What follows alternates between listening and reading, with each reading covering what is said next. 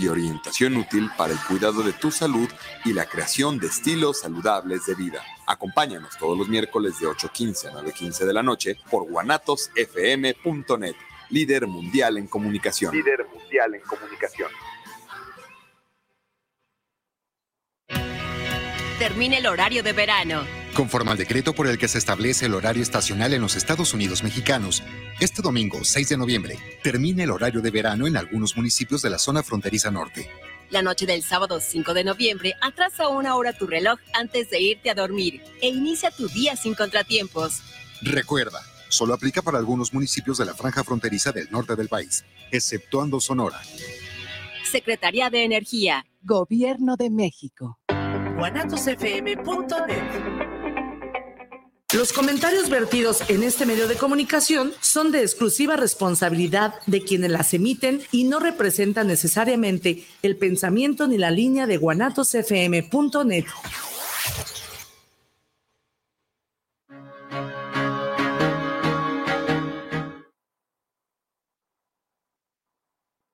Muy buenas tardes, bienvenidos otro miércoles más a su programa Despertares. Hoy, eh, bueno, para las personas que me conocen ya saben que soy Guillermo Rabe y para las personas que no me conocen, pues también soy el mismo Guillermo Rabe. Este, hoy tenemos invitada a Miguel. Miguel, ¿cómo estás? Gracias, Memo. Bien, bien.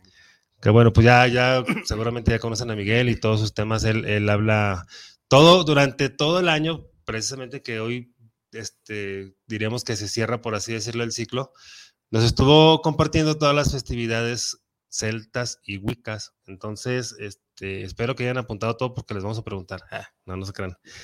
Este, pero, pues bueno, hoy, hoy, este, otra vez está con nosotros, como les comento, para, para cerrar ese ciclo. Se cierra ese ciclo de, de, la información Wicca y de la información celta, pero va a seguir viniendo porque tiene muchísima información que compartir. Este, sobre todo de, temas de los llamados conspiranoicos, que hay muchos que ya no son conspiranoicos, muchos ya salieron a la luz, muchos temas. Este, pero bueno, hoy el tema es, eh, pues otra vez la, festividad eh, Wicca, que es Shamain, el ritual. Y bueno, pues hoy aquí en México, no sé, no sé si, en todo el mundo, creo que sí, o bueno, no sé si en gran parte del mundo, pero bueno, al menos aquí en México, pues estamos festejando el Día de Muertos. Habíamos platicado eh, la vez pasada que estuviste el año pasado que todo empezaba más o menos desde el 29 de octubre, ¿no? Más o menos empezaban a mover las energías. Y bueno, pues igual cuéntales otra vez este, a las personas eh, todo este ritual y esta festividad, por favor.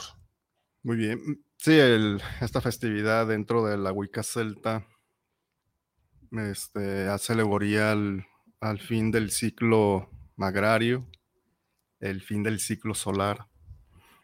Eh, ya nos acercamos o ya estamos en otoño y próximamente va a ser ya el invierno, entonces ahí donde eh, las antiguas religiones celtas, ahí en Gales, Escocia, Irlanda, los celtas de, esa zona, hacían esta festividad como agradecimiento por todo lo que se le dio durante este año solar. Recordemos que los celtas eh, dividían este, el año que conocemos gregoriano en dos fases, lo que es eh, la época solar y la época de oscuridad. En este momento ya estamos entrando en la época de oscuridad y termina la, fase solar y es donde se le da agradecimiento a, dentro de la Wicca celta al dios Sol, sí. que se representa con este dios eh, celta llamado Cernunos o Kernunos o Kern, allá por Escocia, donde se, se, le hace una ofrenda como de, de despedida. Porque en la antigüedad no tenían la capacidad o el conocimiento astrológico que hoy tenemos, entonces ellos seguían el ciclo solar de la Tierra y ellos le adjudicaban este, cualidades humanas o cualidades eh, parecidas a, a, nuestra actividad social. Entonces decían, bueno, si el sol está disminuyendo, se siente más frío, es porque está muriendo eh, ese sol. Ha envejecido, ya su fuerza no es tal, y ahora va pues, a, fallecer este, en esa temporada. Y así también se, se, le daba la despedida y el agradecimiento de que junto con la diosa que se representa con la luna o la tierra, la parte femenina, pues hubo cosechas, hubo alimentos, entonces se le hace la reverencia de despedida al dios, pero también el agradecimiento a la diosa o la parte femenina que nos dio este de comer. Ok, pues qué interesante todo esto porque, pues como ya lo habíamos comentado, ¿no? Te muestra prácticamente los ciclos naturales de, pues digamos, del proceso del año, ¿no? De, lo que se vive. Y como habíamos comentado anteriormente, ¿no? Lo, recomendable es también eh, nosotros seguir eh, esas, esas festividades. Ah, igual a lo mejor no, no, si no quieren ustedes, si no creen en, estas este, cuestiones celtas, pues igual no lo hagan así tal cual, pero, pero, o sea, lo recomendable es que hagan el simbolismo, ¿no? O sea, Habíamos dicho este, en la festividad anterior que era cuando llegaba el otoño, que era cuando todas las, las hojas de los árboles se caen, y habíamos comentado que era pues una renovación, era soltar lo que pues ya no nos sirve, soltar lo que, lo que, lo que estamos cargando de más, ¿no? Así es. Lo, en, en, los árboles, pues las hojas secas pues son hojas muertas, ¿no? Entonces representan este el, significado de, digámoslo así, de morir para, para, renacer. Entonces, ahorita está esa parte que, que, digámoslo así, ahora le toca, por decirlo de alguna manera, al sol. Este, que a final de cuentas, pues el sol es lo que nos da la vida, pero este, también es una buena oportunidad para hacer un, una introspección hacia nosotros mismos de, descubrir qué es lo que realmente necesitamos cambiar, ¿no? Muchas veces me ha tocado personas que, no saben cómo cambiar, o sea, que saben que necesitan un cambio, pero no saben por dónde empezar. Entonces, pues la recomendación que yo les hago, les digo, pues entonces escribe lo que tú sientas que no te está funcionando en tu vida actualmente y es la manera en la que vas a empezar a cambiar las cosas. Entonces yo creo que ahorita es un, buen momento para, hacer esa parte, porque luego la festividad que sigue es la de la, conocida como Navidad, que es el renacimiento del sol, ¿no?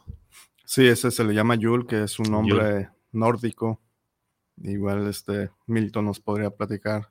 Sí, también está invitado Milton Rodríguez a ver si ahorita se conecta. Este, y él nos va a hablar más de las, de las festividades, pero más desde el punto de vista o, desde el conocimiento de los vikingos. Así es. Entonces, Yule es un nombre nórdico, viene de, del indoeuropeo. En, en la, esta zona de Irán existe una festividad, o, o, este nombre ya estaba, que era Yulatai, y de ahí sube hacia, hacia Europa. Entonces Yule es eh, lo que se conoce actualmente como la Navidad, la natividad o el nacimiento de eh, el Dios cristiano. Sí. Pero anteriormente se conocía, bueno, eh, como el, como el surgir de, este nuevo sol. recordemos que el pagano antiguo era muy observador de su entorno y como siempre estaba este, en cosechas, en siembras, en casa, él veía los ciclos de la luna y el sol, entonces él notaba que eh, lo que es hoy en Navidad eh, renacía este nuevo sol, porque al, al, corto tiempo ya se empezaba a sentir cada vez más, más con más fuerza el sol y se empezaba a derretir los hielos. Entonces, eh, Yule es efectivamente dentro de la Wicca es el nacimiento del nuevo sol, el nuevo ciclo solar. Y en esta temporada que estamos en Samhain, que quiere decir fin del verano, pues estamos en la época de quietud, de esterilidad, en donde es la tercera cosecha. Este, la tercera cosecha se caracteriza por recoger lo último que quedó en el campo o eh, también este, las últimas cacerías o también eh, sacrificar al ganado que no podría sobrevivir al invierno. Y es por eso que este, se, hacía este recogimiento de todas las labores. Aquí en México no tenemos el invierno tan crudo como en Europa, o en el norte de Europa, o de Estados Unidos, o y Canadá. Pero sí tenemos este, ese, ese mismo, eh, ¿cómo se le podría llamar? Características en que la energía eh, disminuye y baja. Sí, pues es que yo creo que es a final de cuentas es en todos lados, ¿no? Bueno, en Sudamérica, ¿no? Ahí está haciendo el calor ahorita. Sí, allá es otro, otro tipo de calendario. Sí, pero bueno, este, es, importante esto que nos dices, o sea, es prácticamente eso, ¿no? Es el momento de, de, de, hacer como un recuento, ¿no? Y de ver qué es lo que te va a seguir funcionando y qué es lo que no te va a seguir funcionando. Y lo que no te va a seguir funcionando, pues ya, o sea, este, hacerlo a un lado, porque estarías cargando algo que no necesitas, algo que no te va a ayudar y, se convertirá en ese famoso costal, ¿no? Que anda cargando uno con, cosas que no ocupa. Sí, eso lo haces desde el ritual pasado, Mabón. Sí. empiezas a meditar sobre ese fin de ciclo. Eh, en la Wicca vas junto con los ciclos, no más en la Wicca, sino también en otras tradiciones. Es, vas junto con el ciclo de la Tierra y vas aprendiendo de ella. Entonces, de lo que es el otoño hacia esta fecha, o más bien de Mabón hacia acá, ya meditaste sobre qué es aquello que quieres desterrar. Una forma de dejar un mal vicio es sustituirlo por uno positivo. La contraparte, ¿no? La contraparte. Pero sí, a veces, como decías hace un momento, cuesta mucho dejar ah, ciertas manías. Entonces, en ese sentido, también como consejo es empezar por algo pequeño. Sí, este, empezar a hacer un cambio con algo pequeño, algo que no te cueste tanto, eliminarlo. Y de ahí poco a poco vas avanzando hasta hacer grandes cambios en tu vida. Porque sí, este, yo también he, tenido conocimiento de personas, incluso a uno que, a veces cuesta cambiar. Entonces empiezas por algo pequeño. Sí, y fíjate que también me he dado cuenta que algo que, que, que está pasando ahorita este, muy comúnmente y malamente es que todas las personas quieren todo para allá. Quieren este, solucionar todos sus problemas en un solo día o en una sola semana y pues no, o sea, este, y muchas veces por eso se desaniman, porque dicen, no, pues que no, no puedo, mejor sigo igual, pero no, o sea, es ir cosa por cosa y si, si empiezan por las cosas pequeñas, pues obviamente va a ser mucho mejor, mucho mejor, es, es como si si quisieras correr un maratón y, pero no quieres entrenar, ¿no? O, te cansas o te da hueva ir a entrenar. Así es. El día del maratón, pues no manches, no vas a correr ni, ni dos kilómetros. Así es. Entonces, pues es hacer las cosas poco a poco y con la repetición es la forma en la que se va adquiriendo la experiencia, ya lo hemos comentado muchas veces. Sí, básicamente ese es el, el aprendizaje que te deja estos tipos de rituales, el ir este, experimentándote a ti mismo en, irte superando conforme la enseñanza. Entonces, lo que decías es, pues sí, sí es verdad, muchas personas sí en su momento les cuesta o nos ha costado, pero siempre pues está esa intención de cambio y eso tiene que ser suficiente como para que hagas algo. Entonces, en este ritual, ¿qué es lo que se hace? Pues se, se hace eso, eliminar todo aquello que no quieras tomando como ejemplo la vida solar o el ciclo solar de la Tierra, que recordemos pues es este un ciclo agrícola donde la energía solar es muy se manifiesta tenuemente en, en enero, febrero, hasta llegar al, al, final, lo que es en esta temporada. Sí, y algo bien importante también que, que deben de tener en cuenta, pues es que la situación en la que estés no va a ser para siempre. Ahorita, muy probablemente, a lo mejor estás en una situación involuntariamente de introspección, ¿no?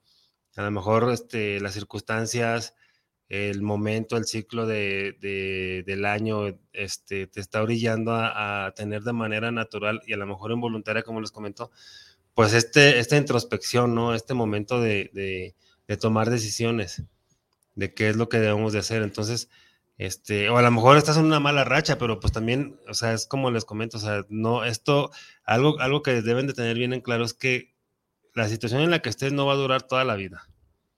Entonces, este, a final de cuentas, lo recomendable es aprender, ¿no? De, de cada situación, aprender de, de, lo que estás pasando ahorita, sea bueno o malo, entre comillas. Este, ya también les hemos comentado aquí, pues que la vida está llena de aprendizajes y si no aprendes, pues te lo va a volver a poner hasta que aprendas. Entonces, ahorita con este momento, pues que va, eh, que es un momento, un ciclo natural, ¿no? De, de la misma tierra, pues sería súper recomendable este, aprovecharlo, ¿no? Aprovechar el, el raite, como dicen. Sí, la marea, aprovecharla. Sí, la marea. Sí, este, como decíamos hace tiempo, cada quien tiene sus propios eh, peleas, ninguna es menos o más o más importante, es tu pelea y nadie sabe lo que estás pasando más que tú, entonces es por ahí donde le tienes, sí. tienes que empezar a, a, tener ese conocimiento para darle un cambio. Este sí. ritual, este, eh, en, dentro de la ritualística de esta temporada se hace también un trabajo en el que desciendes, o sea, hace como simbólicamente el descenso hacia el inframundo. Okay. Dentro pues del ritual de Samhain. Y es ahí donde tú puedes tener una meditación muy profunda. Este, a veces cuando haces ese descenso, lo que pasa es de que el ambiente se vuelve más frío. Cuando okay. haces ese, porque se, empiezas a girar hacia la izquierda y es cuando empieza a cambiar el ambiente. Yo cuando lo hice con unos amigos, estábamos en un lugar cerrado, uh -huh. había velas y el ambiente se hizo muy, muy frío. Okay. Fue, digamos que el descenso que más me, me marcó, porque sí se, porque no había ni corrientes de aire ni nada. Okay.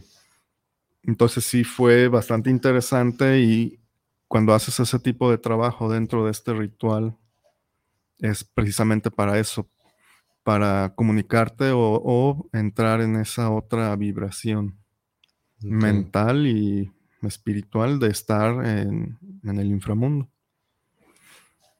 Ahí cuando hagan eso, o si lo hicieron, es eh, hay algunas reglas como el hecho de, de, no hacer caso a lo que oigas. Sí, es bien importante.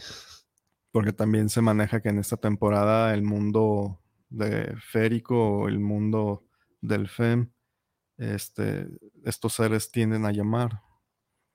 Entonces no hacer caso de lo que escuches, no hacer caso de lo que veas, concentrarte nada más en el por qué hiciste ese descenso. El descenso es opcional, no es que lo tengas que hacer. Okay. Puedes hacer nada más tu devoción hacia los dioses, una pequeña oración de despedida al dios que ha muerto o que ha regresado al útero femenino creador. Okay. O puedes hacer el descenso.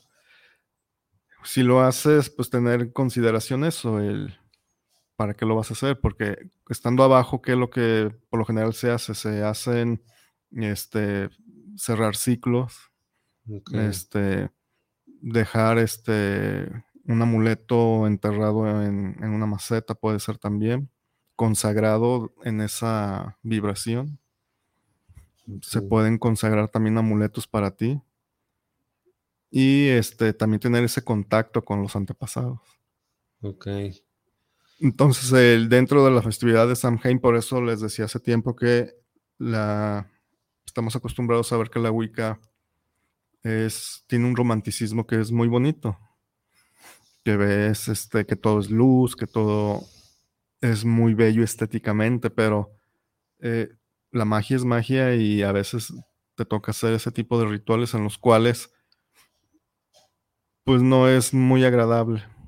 Así ha habido casos en que las personas, por no estar concentradas, sí se empiezan a pues a ser este imbullidos por esta okay. vibración. Entonces empiezan a, a, perder el sentido. A mí me ha tocado ver hace tiempo cómo personas quedaban como catatónicas o okay. que les hablaba si no reaccionaban.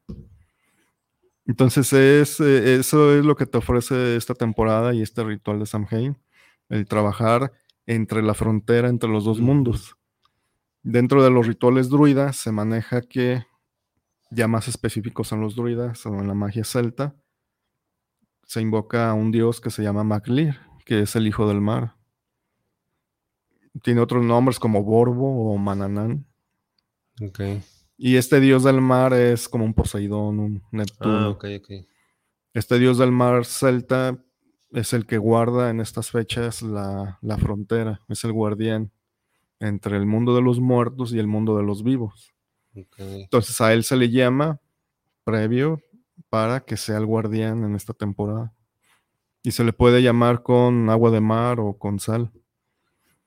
Sus cualidades de él es de que él viene a enseñarte cosas ocultas que hay de ti. Entonces, cuando haces el trabajo de meditación de Samhain, a veces ves cosas de ti que no habías visto o te enfrentas a cosas de ti que no querías hacerlo.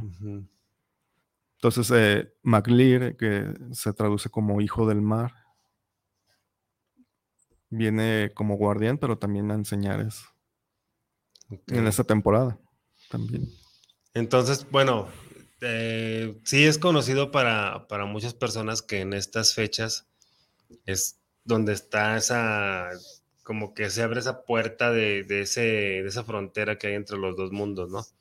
Porque bueno, pues aquí en México se tiene la, la, la creencia y la costumbre de que hoy 2 de noviembre, pues los muertos vienen a, a visitar, es el día, de hecho incluso le, le dicen el día de los vivos, ¿no? Porque ellos tienen esa oportunidad de venir. Eh, pero, por ejemplo, ya viéndolo de- desde este punto de vista, entonces hay, hay una otra oportunidad todavía más para, para poder este, trabajar más profundamente en ti, ¿no? Sí, y ahí ya tendrías que usar eh, ese, esa técnica que es el descenso. Y ¿El descenso se puede hacer solo o tiene que ser en grupo? no, en solo. Ok. Y obviamente, eh, bueno, ¿lo puede hacer cualquier persona o tiene que ser una persona que sí conozca previamente cómo está todo el asunto? Lo puede hacer cualquier persona siempre y cuando tenga a un guía o alguien más experimentado que, que se encargue de, pues, de llevar el ritual.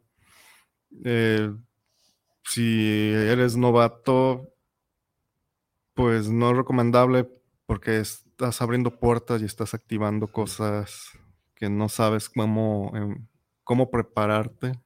Sí, es, es, por así decirlo, a lo mejor, bueno, no sé, tú me vas a decir, una equivalencia, por así decirlo, será como jugar a la Ouija. Así es. Ok, La Ouija, el tarot, las runas, eh, eh, hace- hace- hacer el descenso, bueno, todo el ritual es eso, pero hacer el descenso eh, va más directamente hacia invocar el inframundo. ok, Que dentro de la Wicca mm, se ve como los antepasados, el- las raíces de, de todo, la magia, las fuerzas oscuras que dentro del cristianismo pues no están muy bien, pues no están aceptadas más bien. Pero dentro de la brujería o de la magia sí se acepta como una parte más a conocer. Sí, porque bueno, a final de cuentas, es, pues es parte de la dualidad, ¿no? Y como Sí. tú comentaste ahorita, este, podemos conocer partes de nosotros que a lo mejor no conocíamos o que no queremos enfrentar. Pero bueno, aquí, por ejemplo, yo los- les puedo comentar que otra vez, se, se- ya se los he dicho varias veces, a cómo está la situación energética del mundo, pues ya no queda de otra, ¿no? Si, si no haces el ritual, pues a lo mejor te van a enfrentar de otra forma, ¿no? A uno mismo. Yo a veces veo la vida como, como te metes al mar, que quieres luchar en contra de una ola. Ajá. No, yo voy a nadar en contra de la ola para... Te vas a cansar y te va a dar la revolcada de tu vida. El, el mar es como la, como la vida, el mar siempre va a producir olas. Sí, Ahí el que se va a cansar y el que puede durar toda su vida ahí batallando eres tú. Si te enseñas a surcar las olas de una forma más tranquila, sabiendo los ciclos del vaivén de la ola, pues no te vas a revolcar y vas a poder cruzar bien la ola. Entonces sí, ese es, es este, este ritual de Samhain, ahorita que me comentabas eso de los, de, de si una persona lo puede hacer, sí lo puede hacer, pero preferentemente que tenga un guía porque tanto te puede afectar el aspecto energético como te puede afectar el aspecto psicológico. es como, como, o sea, el guía te va a guiar obviamente y es como, como quien dice, es- este, decirte, vete por este lado, vete por acá, para que llegues al objetivo que quieres llegar. Sí, En cambio, si vas tú solo, es como, este, sin saber para dónde vas, ¿no? Sí, porque imagínate, energéticamente no pasa nada, es tu descenso, pero aquello que no querías enfrentar lo revives. Entonces puedes regresar con un estrés psicológico más grande del que tenías. Entonces es ahí donde tienes, pues preferentemente saber qué es lo que estás haciendo. Sí. Sí, sí, sí. Y esta festividad, pues siempre se hacía eh, data desde antes de, Cristo en lo que es en, las, en Gales, Escocia, Irlanda, los celtas de, de esas zonas. Y se tenía como ese festejo de fin de, año y de hecho ya estamos en el nuevo año celta para nosotros ya empieza el nuevo año. Nos estamos preparando en esta quietud para recibir el sol y empezar otra vez el, nuevo ciclo. Entonces, para nosotros, ese es otro dato, ya empezó el nuevo año. No es el primero de enero, es dentro de la Wicca celta y el celtismo es ya en estos días, ya, ya estamos. Y esta festividad también hacía conmemoración o se creía en la antigua tradición celta que los espíritus regresaban. Los familiares, los ancestros, eh, también los malos espíritus. Por eso el hecho de que en Halloween, que es una derivación de Samhain, la gente se disfrace, es para conmemorar eso, de que vienen muchos espíritus que vagan por las calles. Y es ahí donde eh, tú prendes tu calabaza con, una vela porque es como llamar la luz o ahuyentarlos. Entonces esta tradición ya manejaba eso, de cómo a veces los espíritus vagan por las calles en estas temporadas y cómo protegerte a través de la calabaza. La calabaza que fue utilizada aquí en América, porque aquí en América tenemos eh, la calabaza pues se da mucho. Sí. Pero en Europa se usaba el nabo. El nabo es como una especie de calabaza más pequeña, pero blanca. Ok.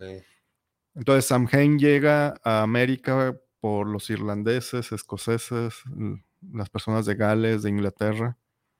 Llega a, lo que es esta parte de Estados Unidos y Canadá. Y así es como emigra esta tradición hasta, pues llega al norte y ahí se empieza a esparcir por toda América. El, el Samhain, al llegar aquí en América es cuando ya toma la calabaza, porque si no había tanto nabo, pues entonces, ¿qué es lo que tenemos? Eh, que hay más abundante, pues la calabaza.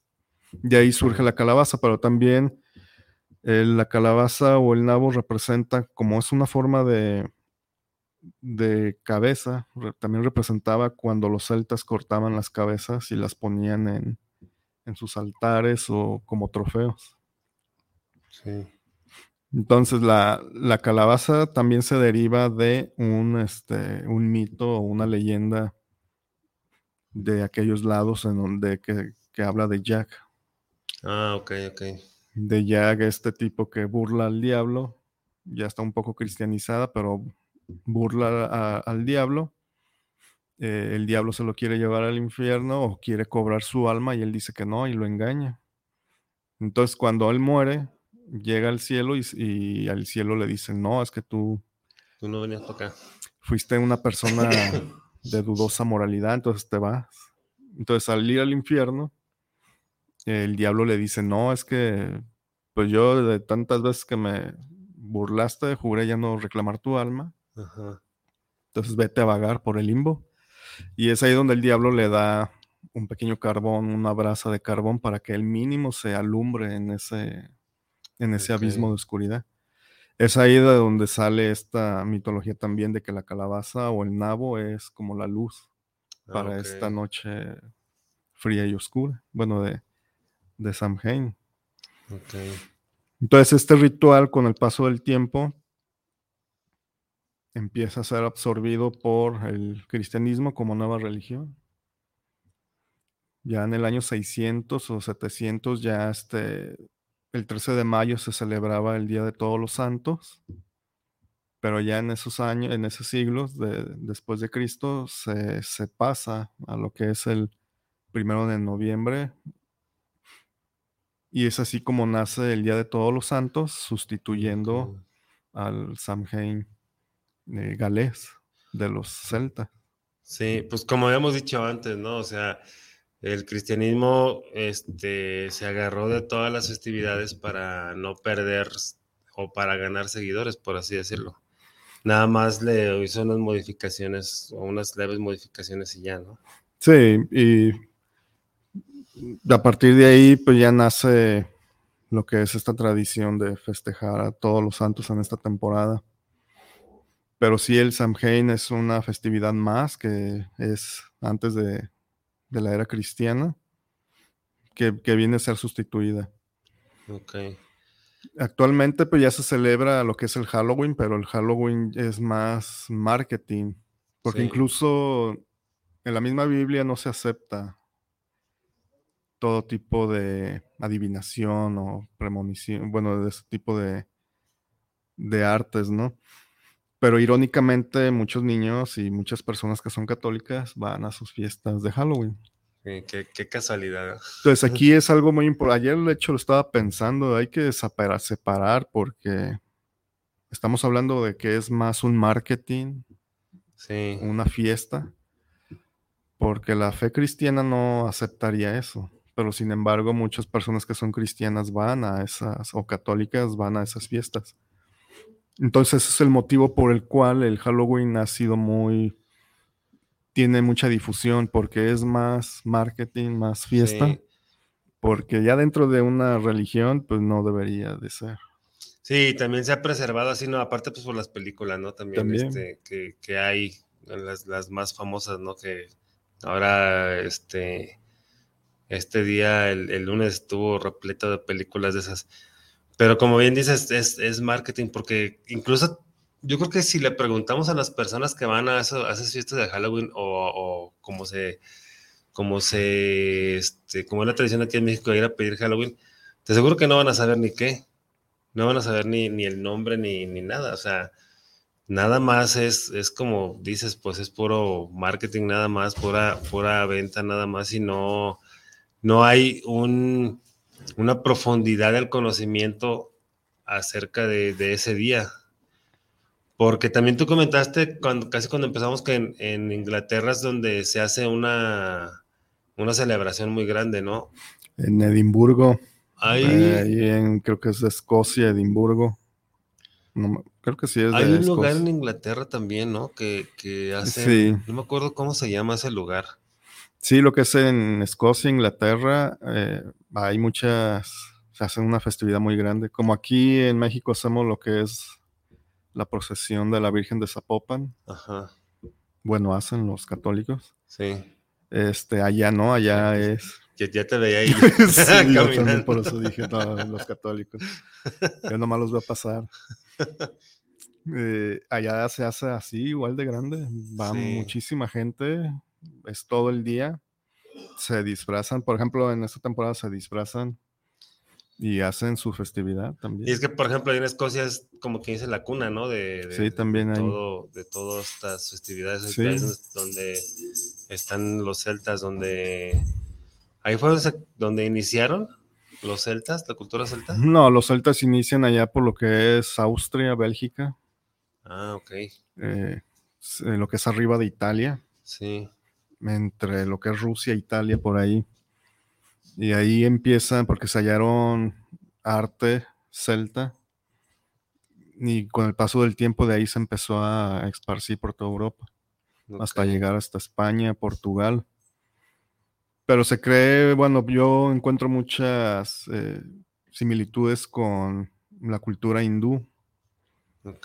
Por ejemplo, en, en los ríos de Francia se dice pues que esta cultura eh, indoeuropea se nutrió también de, esa zona, porque en los ríos, esto ya lo he platicado, eh, los, en los ríos de Francia había mujeres desnudas que se pintaban de negro y ellas consagraban armas en los ríos.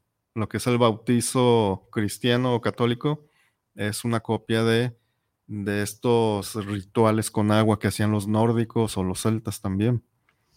Por ejemplo, los nórdicos, si, si entra Milton, tal vez podría apoyar. Sí, dijo que ahorita en cinco minutos se iba a conectar.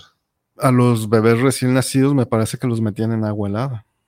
Como un símbolo de un ritual de, pues, de bautizo. Sí. Entonces, en, en, los ríos de Francia había estas mujeres celtas que.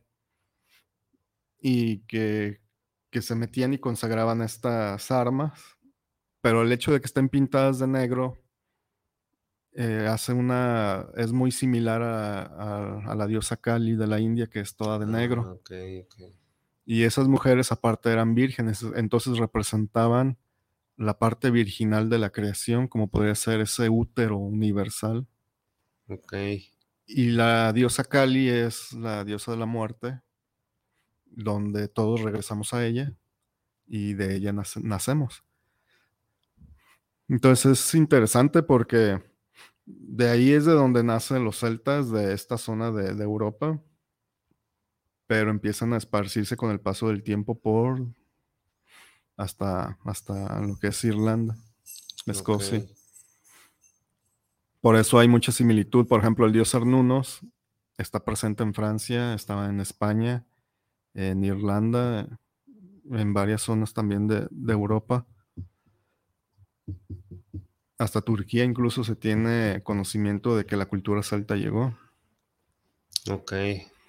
Pero propiamente no podemos decir que que haya sido una nación celta, sino que eran pueblos separados, peleaban entre ellos, eh, hacían competiciones entre ellos, pero tenían los mismos dioses, el mismo arte, claro, un poquito diferente, pero era un tronco común, pero no estaban unidos. Ok. Eran tribus separadas. Entonces ahí, es donde nacen los celtas como 5.000 o 3.000 años antes de Cristo. Y, se cree que, bueno, hay muchas personas que creen que todo existió a partir de Cristo. ¿ah? sí, es una religión con la absoluta verdad. Antes de, de lo que es el cristianismo, pues se hacían muchas ofrendas a Dionisio, a Mitra, a estos dioses, Horus, estos dioses solares, ¿no? Sí. Acá en la cultura celta, pues tenemos lo que es el, el, dios Lug como un dios solar. Entonces, cuando tú ves una representación del cristianismo a Cristo, le ves que tiene un sol en su cabeza. Sí. Entonces, si tú quitas la figura humana de Cristo, ¿qué es lo que queda? El, sol. Sí, que a final de cuentas es prácticamente lo que da vida y lo que ha dado vida durante toda la historia de la humanidad. Bien, ya está con nosotros Milton. Milton, ¿cómo estás? Buenos días, ¿cómo se encuentran? ¿Sí me escuchan bien? Sí. Los estoy escuchando, te estaban hablando de la unificación de los pueblos eh, celtas y la unificación del dios cristiano con eh, Mitra y las religiones propias del centro y el este de Europa. Los escucho y vemos cómo me incluyen en la plática. Platiquen de qué, qué más vamos a hacer aquí. Sí, bueno, pues bueno, eh, yo, Milton es el que no, es el, el que acerca de, la escultura vikinga y de pues toda esa, toda esa corriente. Este es lo que les había comentado al principio, este, que tú, Milton, nos vas a compartir. La, por ejemplo, la festividad de hoy, vikinga, ¿cuál sería? Ahí te va, ¿qué onda? Lo platicaba con Miguel antes de que comenzáramos la charla, le mandé por ahí unas cosillas, y es que ocurre que tenemos solamente tres ritos atestiguados confirmables dentro de la tradición nórdica, pertenecientes al medio invierno, al medio verano y a las celebraciones propias de la Winternacht o Verternatter, que son las noches de invierno. No tenemos como tal una celebración atestiguada en los nórdicos propia para los periodos entre octubre y noviembre, porque tenemos celebraciones que eran de carácter público y de carácter privado. Entonces sí que es probable que se diera por ahí una celebración de carácter eh, privado en casitas, en aldeas, en estas fechas, eh, probablemente dirigido hacia hacia los ancestros. Mucho del culto que se genera en todas estas fechas es de, tipo recordatorio. tanto los ancestros propios de la sangre de la familia, del kin, y los ancestros que se dedican a proteger los territorios, los que se llaman Landvaetir o, o de territorio. Entonces tenemos dos principales celebraciones en torno a estas fechas. No es el 30-31, sino más bien a principios de octubre, que son el Blood y el Blood. La primera celebración es de tipo pública, fue de tipo pública, y se rendía culto a los espíritus Disser, entre ellas las Valkyrias, las Valquirias, y los ancestros con los que hay una, sanguínea. La celebración de Albarblot era pública, era, era privada. En aquella, en esta la celebración y todos los cultos iban dirigidos a los espíritus propios de la naturaleza. Em, así como introducción. Ok. Acabas de comentar ahorita una palabra, Valkyria. ¿Puedes decir qué es eso? Ok. La, ¿Ya vieron Norseman? Esta película que acaba de salir, la dirigió el mismo fulano que dirigió The, Witch, La Bruja. Salió este año. en esta película hay una escena en la que se ve una mujer cabalgando hacia el guerrero eh, que es el protagonista de esta película. Las valquirias o valquiriur eh, en el plural eh, son espíritus femeninos de carácter belicoso cuyo papel es el de psicopompos.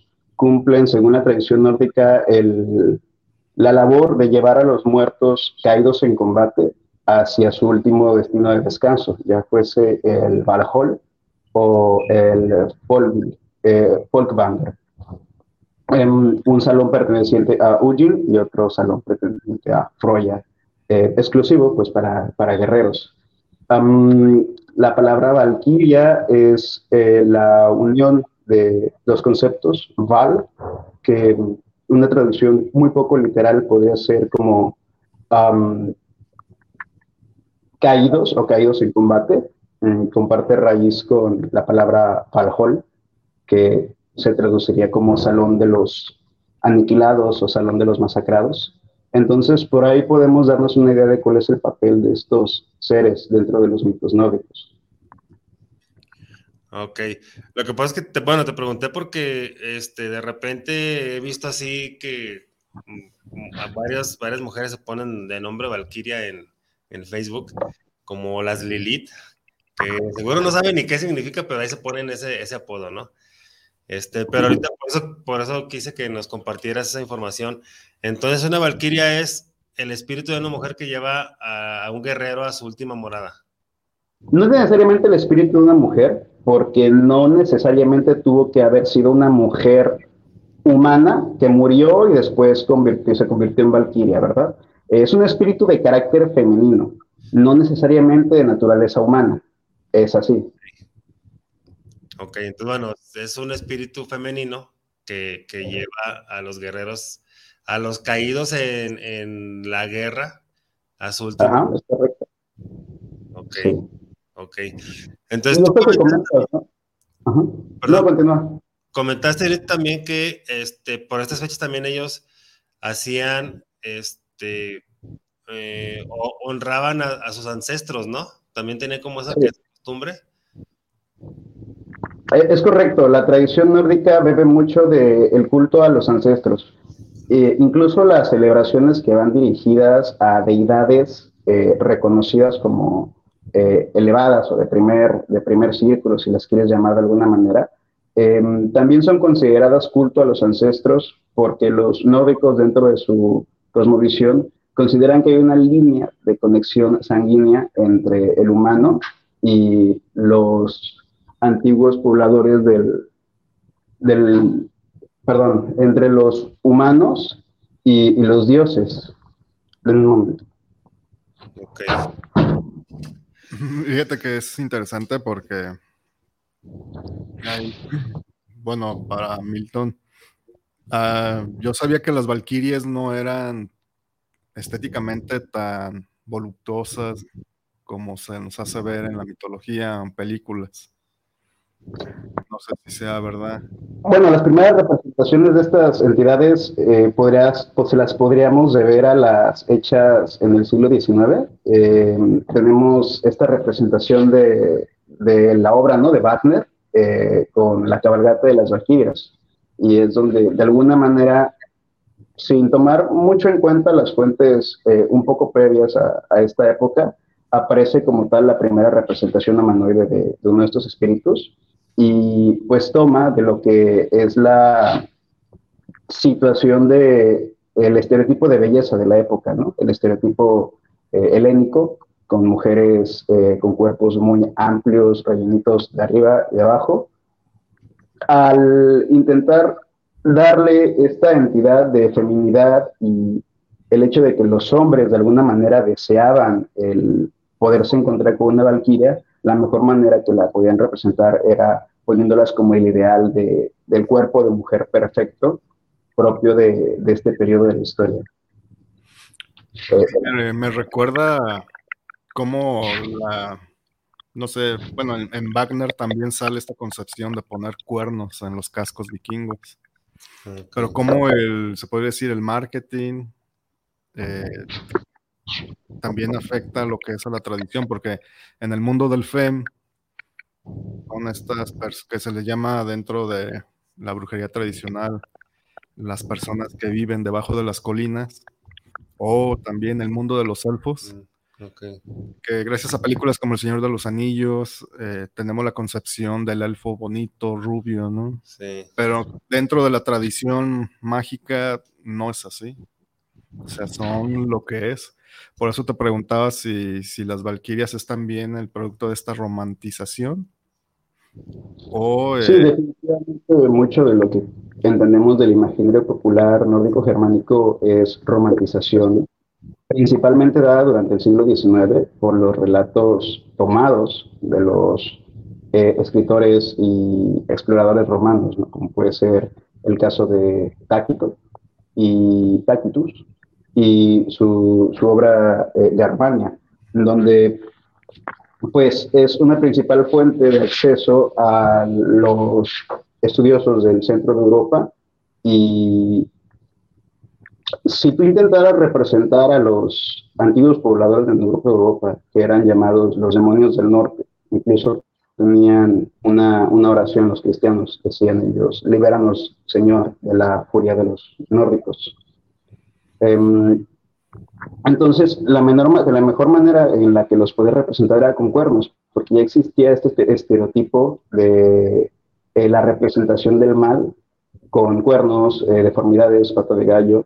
la primera imagen que tenemos del diablo pertenece a la Edad Media eh, y es la primera imagen en la que se le ponen cuernos. Esta, esta imagen se encuentra en la que llaman la, la Biblia satánica, el, el Codex Grammaticus, creo que se llama, eh, y ahí aparece una de las primeras representaciones del diablo y, del mal con cuernos. A partir de ahí, todo lo que va a hacer eh, el hombre es asociar al mal con estas deformidades eh, humanoides y, animales. Por eso aparecen los cuernos en los cascos de los nórdicos, pese a que es muy probable que solamente los usaran con fines ceremoniales. Claro que son inútiles en batalla. Sí, sí, pues sería como traer algo ahí más fácil para, para agarrarlos o para derrotarlos. ¿verdad? De alguna manera. o sea, me, ahorita que le dices, me acordé de los jugadores de fútbol americano, ¿no? Que los jalan del, del, los jalan del casco y los tumban fácilmente. O sea, sería como contraproducente traer algo así en, en, en las batallas, ¿no? Adiós a tu punto de equilibrio. ¿Cómo? Que no te entendimos. Adiós a tu punto de equilibrio en el momento en que te agarren de un cuerno, estás en el piso. Sí, sí. Este, Kiki Reina dice saludos, ya estamos siguiéndolos desde, Monterrey. Pues saludos hasta Monterrey. Saludos. Reina. Este, eh, hace rato Miguel comentó acerca de, de, del, de que había una ceremonia como de bautizo, este, lo que has comentado, de que metían a los niños en agua fría. Y este, pues comentó que, no sabía si era lo mismo también, si hacían lo mismo en la cultura vikinga. No, no hay ningún registro de que se dieran inmersiones dentro de la cultura nórdica como parte de los ritos de paso. Em, la concepción del bautismo como una inmersión dentro del de, imaginario católico cristiano implica el acto de volver a salir de la fuente y volver a nacer como hijo de su Dios. Entonces, el esperar que pueblos previos a la cristianización los tengan, em, en su mayoría e, es un poquito difícil. Seguro que los cristianos lo habrán tomado de alguna eh, tradición previa a la que ellos tuvieran, pero para los nórdicos esto no se daba. El rito de paso por el que pasaba un infante era la presentación ante la comunidad, ante el Kindred.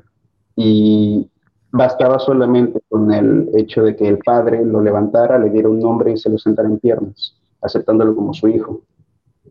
Pero no, no hay un, un ritual para, para convertirte en, en ¿no? En, en, adorador de los, los dioses nórdicos.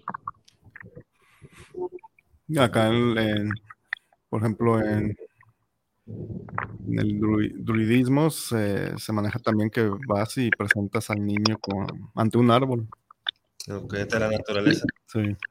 Pues que yo creo que al final de cuentas así debería de ser, ¿no? O sea, no, ya hay muchos que, que, hacen, que hacen ahora que, este, pues no, son más bien para otra cosa, ¿no? Que, que para, para, este, elevar la energía del niño o, o del bebé, o sea, sino es como bien para sellarlo, ¿no?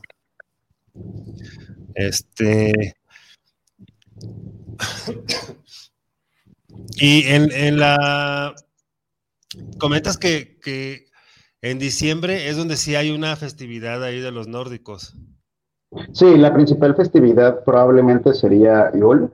Em, se traduce literalmente como, no invierno, pero sí el nombre del mes nórdico lleva el mismo nombre que el de la celebración por el carácter invernal. Entonces sí se podría traducir como el tiempo de invierno, el tiempo eh, propio de, eh, de la temporada fría, de maneras no literales, pero, pero bueno, es, un, es una celebración completamente diferente a, a, la del culto a los ancestros, pese a que sí hay de, de cajón una celebración ante los ancestros en todo blog, en todo sacrificio, no necesariamente en el caso de todos va a ser el componente principal. Mm, el culto a los ancestros en todo momento, si quisiéramos centrarlo en una celebración, serían las, las propias de esta temporada que estamos charlando, ¿no? Las de las Vaternatter. Y el resto de em, invocaciones que se hacen a los espíritus ancestrales en otras Mm, celebraciones, en otras prácticas rituales, es con el componente meramente momentáneo, sin que sea el factor principal, más allá del momento en particular en el que se va a llevar a cabo la, celebración, ¿no?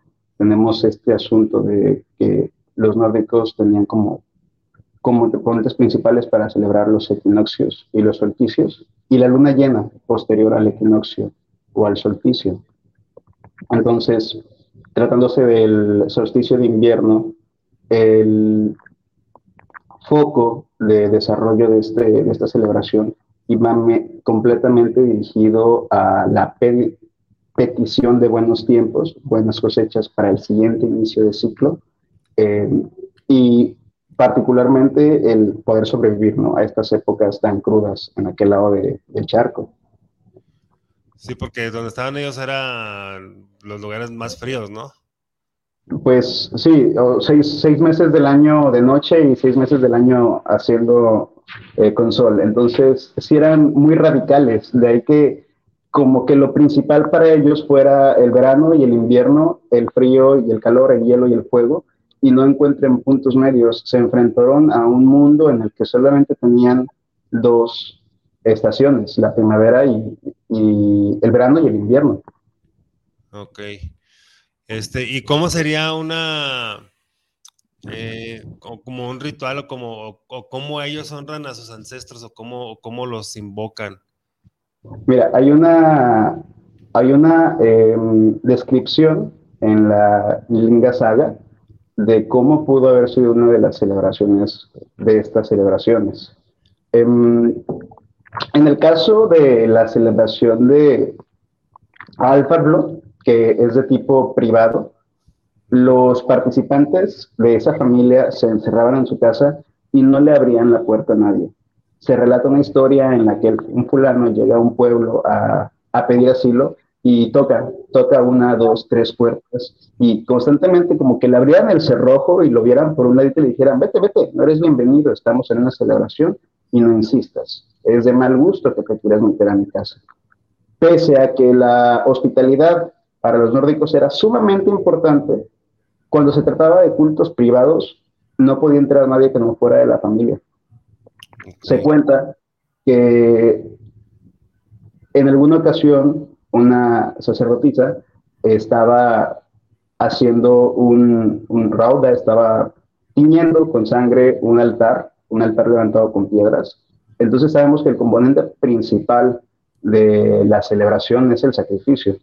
Se habla también de, y, dice así un texto, de hecho, en la Forno Dagar Sugur, es otro texto, mata al toro que, toma al toro que, mató Cormacur y enrojece el lado exterior de la montaña.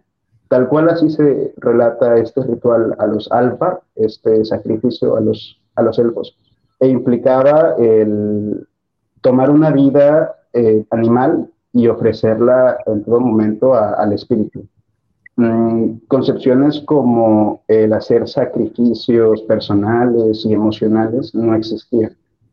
Todos los rituales en esta época eran sangrientos.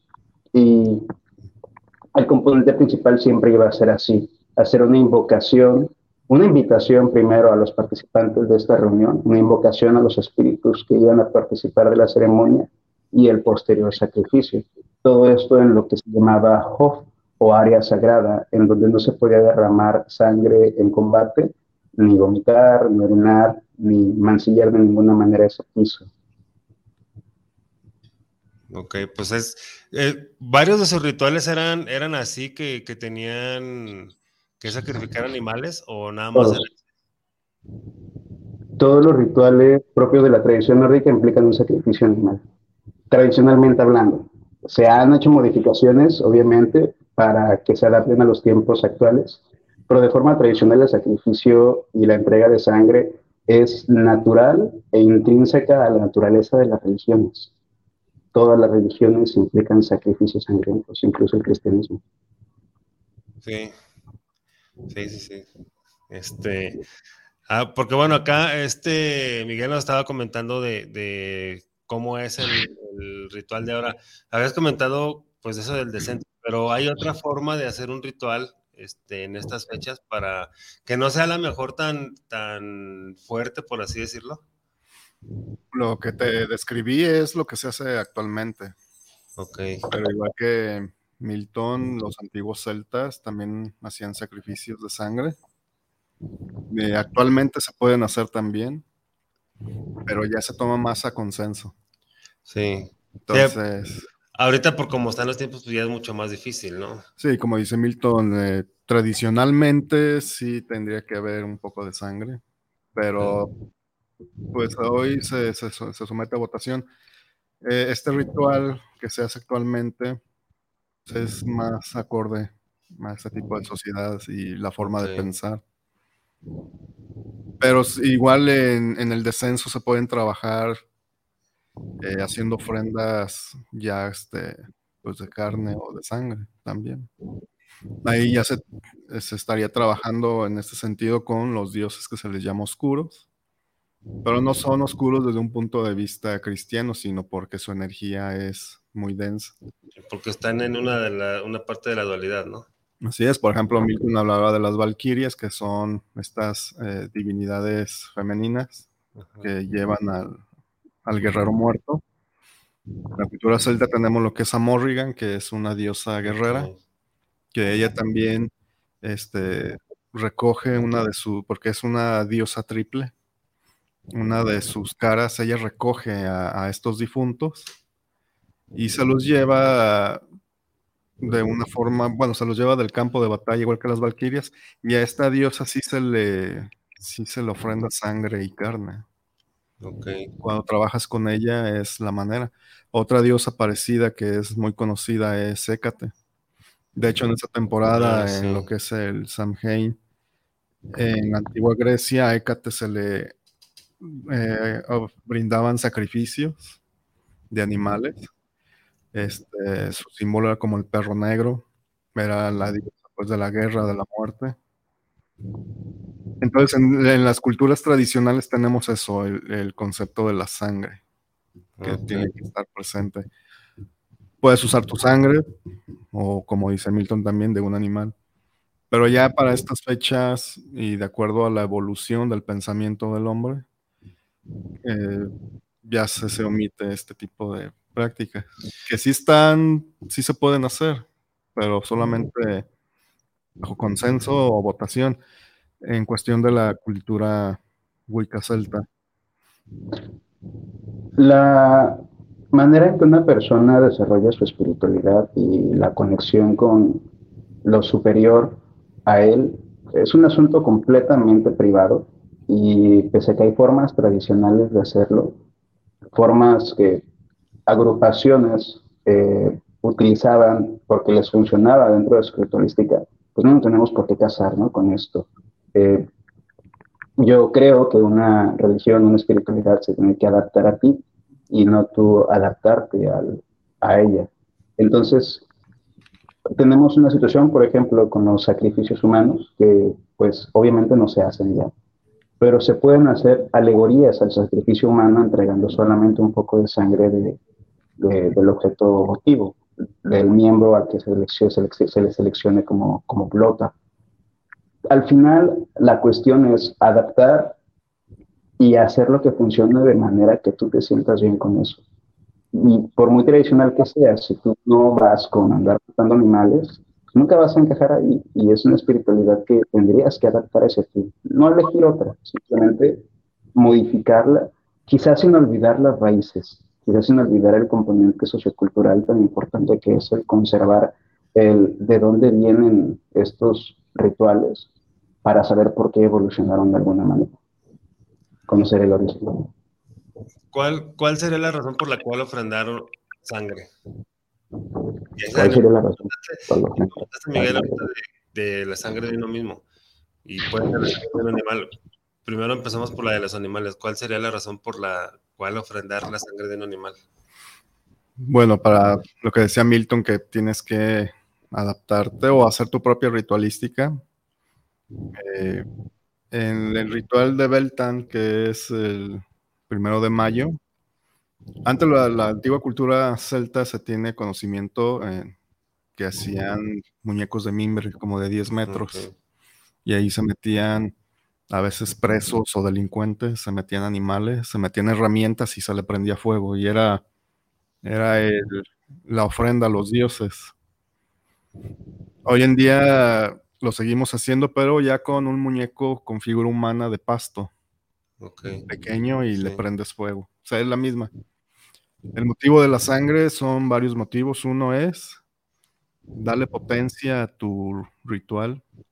Dos, sustituir también el, desde el punto de vista eh, de sacrificio, sustituir al- a la persona o al animal con este pequeño, este, con esta pequeña ofrenda de sangre. Y aparte el 3 es lo que, y aquí viene algo muy interesante, que le sirve de alimento a los dioses también porque estás dando vida. La sangre es vida, es energía.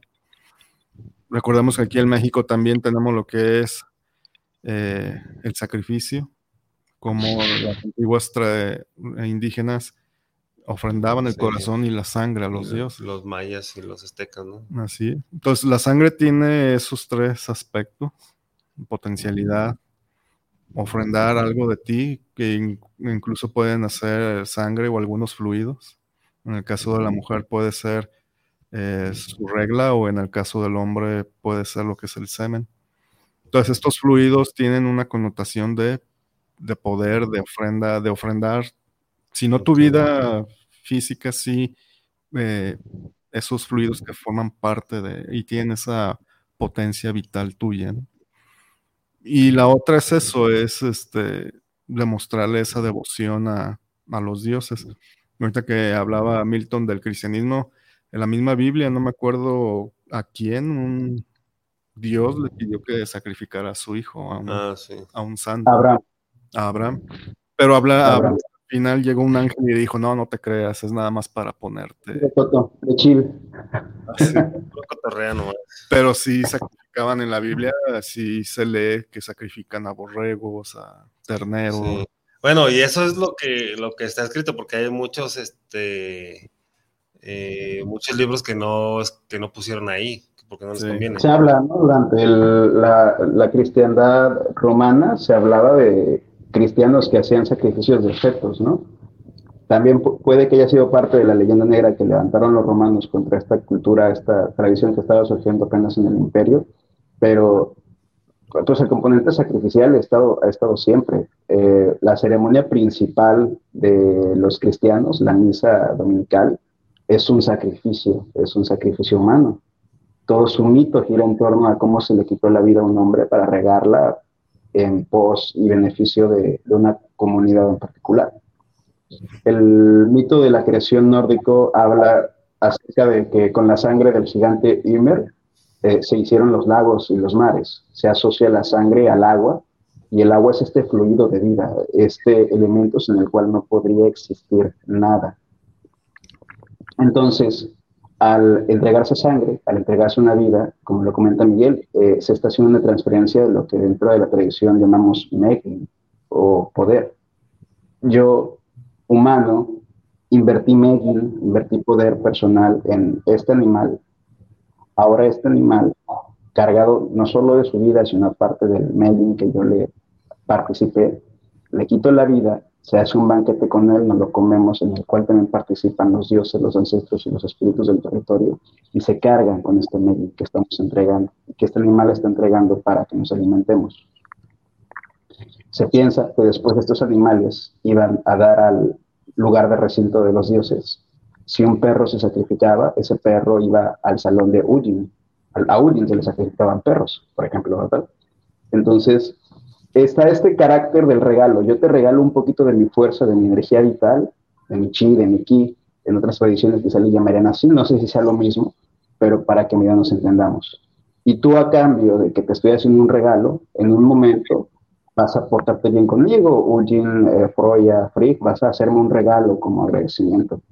Regalo demanda regalo, y el que quiere ser amigo de un dios tiene que comunicarse con él e intercambiar presentes. De ahí que eh, se hicieran siempre actos sacrificiales y estos actos sacrificiales implicaran sangre por la conexión que tiene como fluido de vida, fluido esencial del color. Del buen matiz, diría eh, el mito nórdico de la creación del hombre. Ok. Bueno, entonces todos estos sacrificios que cometen ustedes también al final de cuentas se están viendo ahora en la religión católica. Este, no obviamente de esa manera así de sangre y de todo eso, pero sí es con las famosas mandas, ¿no? Que dicen, este, si, si me cumples esto, yo voy, me voy caminando de, de la catedral a la basílica, por, por así decirlo, que es aquí en Guadalajara. Este, o dejo de tomar los, los jurados, ¿no? Los juramentos, o dejo de hacer cualquier cosa. Este, eso es de una manera, digamos, como ya muy light o muy ligera de, de hacer esos sacrificios. Pero hay una rama de la religión que es el Opus Dei, que esos güeyes sí se manchaban, o sea, se, se pegaban y en la espalda y con, este, digo, con cadenas, ¿no? Latigos. Castigo corpus meum, castigo mi cuerpo. No, y, y no siendo tan radicales, está el asunto de las peregrinaciones, ¿no? Piensa en la peregrinación que sale de Guadalajara a San Juan de los Lagos. Se van de rodillas, se van Ah. descalzos. Mucha gente muere en el camino y se está entregando sangre. O a Talpa también. Atalpa también. Sí, hay, hay, a final de cuentas, esos, esos sacrificios se siguen haciendo, este, pero ahora ya, en vez de hacer el sacrificio de algo o de alguien, lo hace uno mismo, ¿no? Como dices, o sea, no manches, irte descalzo caminando, no, está muy cabrón, ¿no? Caminar una cuadra está, está complicado. Todo, todo en carretera, sin agua, sin comida. Eh, el componente de entrega y sacrificial sigue ahí de forma inconsciente, quizás, ¿no? Es lo importante, ¿no? Que veamos el cómo evolucionó la, la tradición cristiana, o sea, de alguna manera, cómo pasaron de ser sacrificios cuando tenían su periodo judaizante eh, animales a tener actualmente sacrificios sangrientos sin que necesariamente se haga un acto ritual, sino por el intercambio, ¿no? De un favor por un favor. Yo me torturo físicamente, castigo, eh, castigo corpus meum, a cambio de que o me perdones o limpies algunas de mis culpas o me hagas un pequeño milagro, ¿no? Tú, Dios o mis deidades santos. Sí, sí, seguramente, bueno, estamos hablando de la religión católica, pero seguramente todas las religiones deben de tener algo así. Es lo más, es lo más probable. Y este, lo comentabas de la sangre de uno o, del semen de los fluidos corporales, por eso es, se hacen más fuertes esas, esas este, rituales o esos pactos, porque me acordé cuando dijiste que, que, bueno, se ha visto en películas también, este, yo no conozco así un ritual tal cual, pero, pero se ha visto este, en películas que hacen rituales sobre todo con, con seres de, de baja vibración, este, y ponen ya sea su sangre, una gota de sangre o, un fluido corporal, este, y se hace más fuerte, es por eso mismo, por la energía que tiene la persona, ¿no? Que la, energía que está ofreciendo, ¿no? O, ofrendando. Y de hecho, un ritual te sirve como para delimitar lo que vas a, como decía Milton, cuando las antiguas familias nórdicas se encerraban ah, y no te dejaban entrar.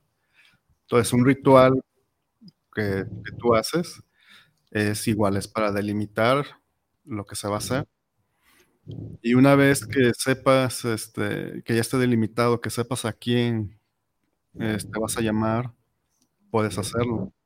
No solo a las eh, seres de bajo frecuencia puedes, o de una energía oscura como una Morrigan, una Hécate o una Gela en, en lo nórdico, sino también a seres de luz. Sí, sí, sí. Eh, y es, eso, es eh, entregar parte de tu cuerpo, es eh, sustituir tu muerte física como se hacía antes, para tener este intercambio, esta, esta comunión con, con las divinidades, con las energías. Entonces, el sacrificio es un concepto muy, muy complejo, pero a la vez muy enriquecedor, porque desde los mismos dioses te muestran cómo el sacrificio no es, no es en vano, sino va hacia algo superior. Y eso, como lo vemos aquí, pues hasta el mismo cristianismo pues lo tiene. Incluso la misma misa seguimos o siguen pues viendo o se sigue viendo cómo la hostia representa la carne y el vino la sangre. Sí.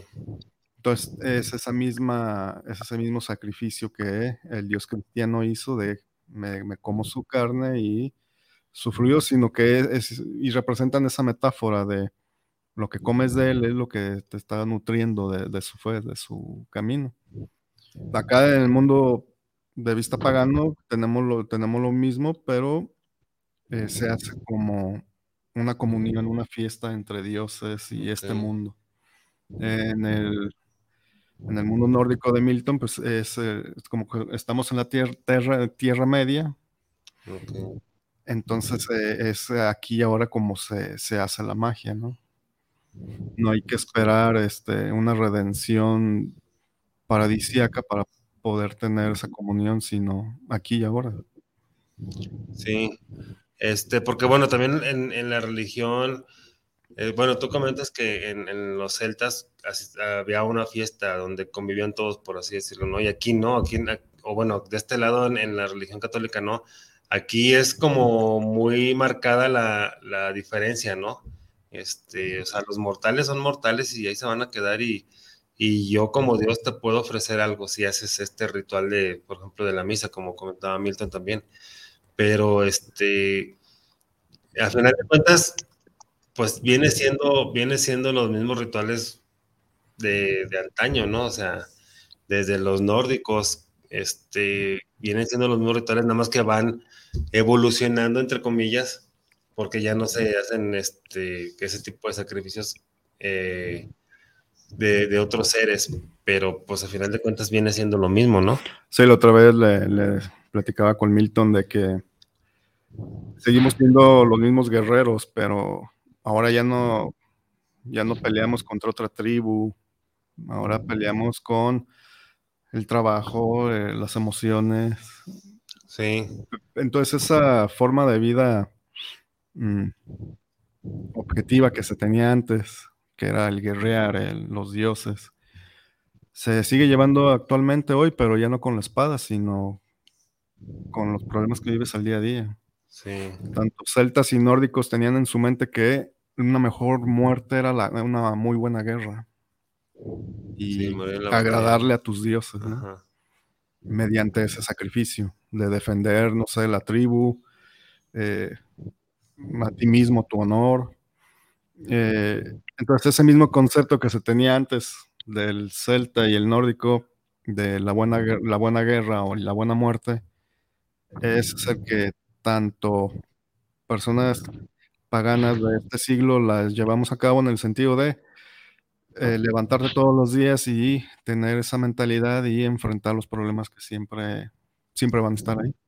Sí. El cómo atiendes a tus limitaciones y de alguna manera logras, como tú lo dices, ver esta guerra de lucha y conflicto como interna, el estarnos constantemente retando a nosotros mismos para avanzar.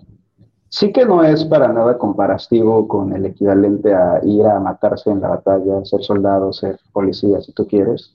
No, no hay equiparaciones como tal, por lo menos dentro de la tradición nórdica. El, el guerrero moral, el guerrero social, no va a Valhalla al morir.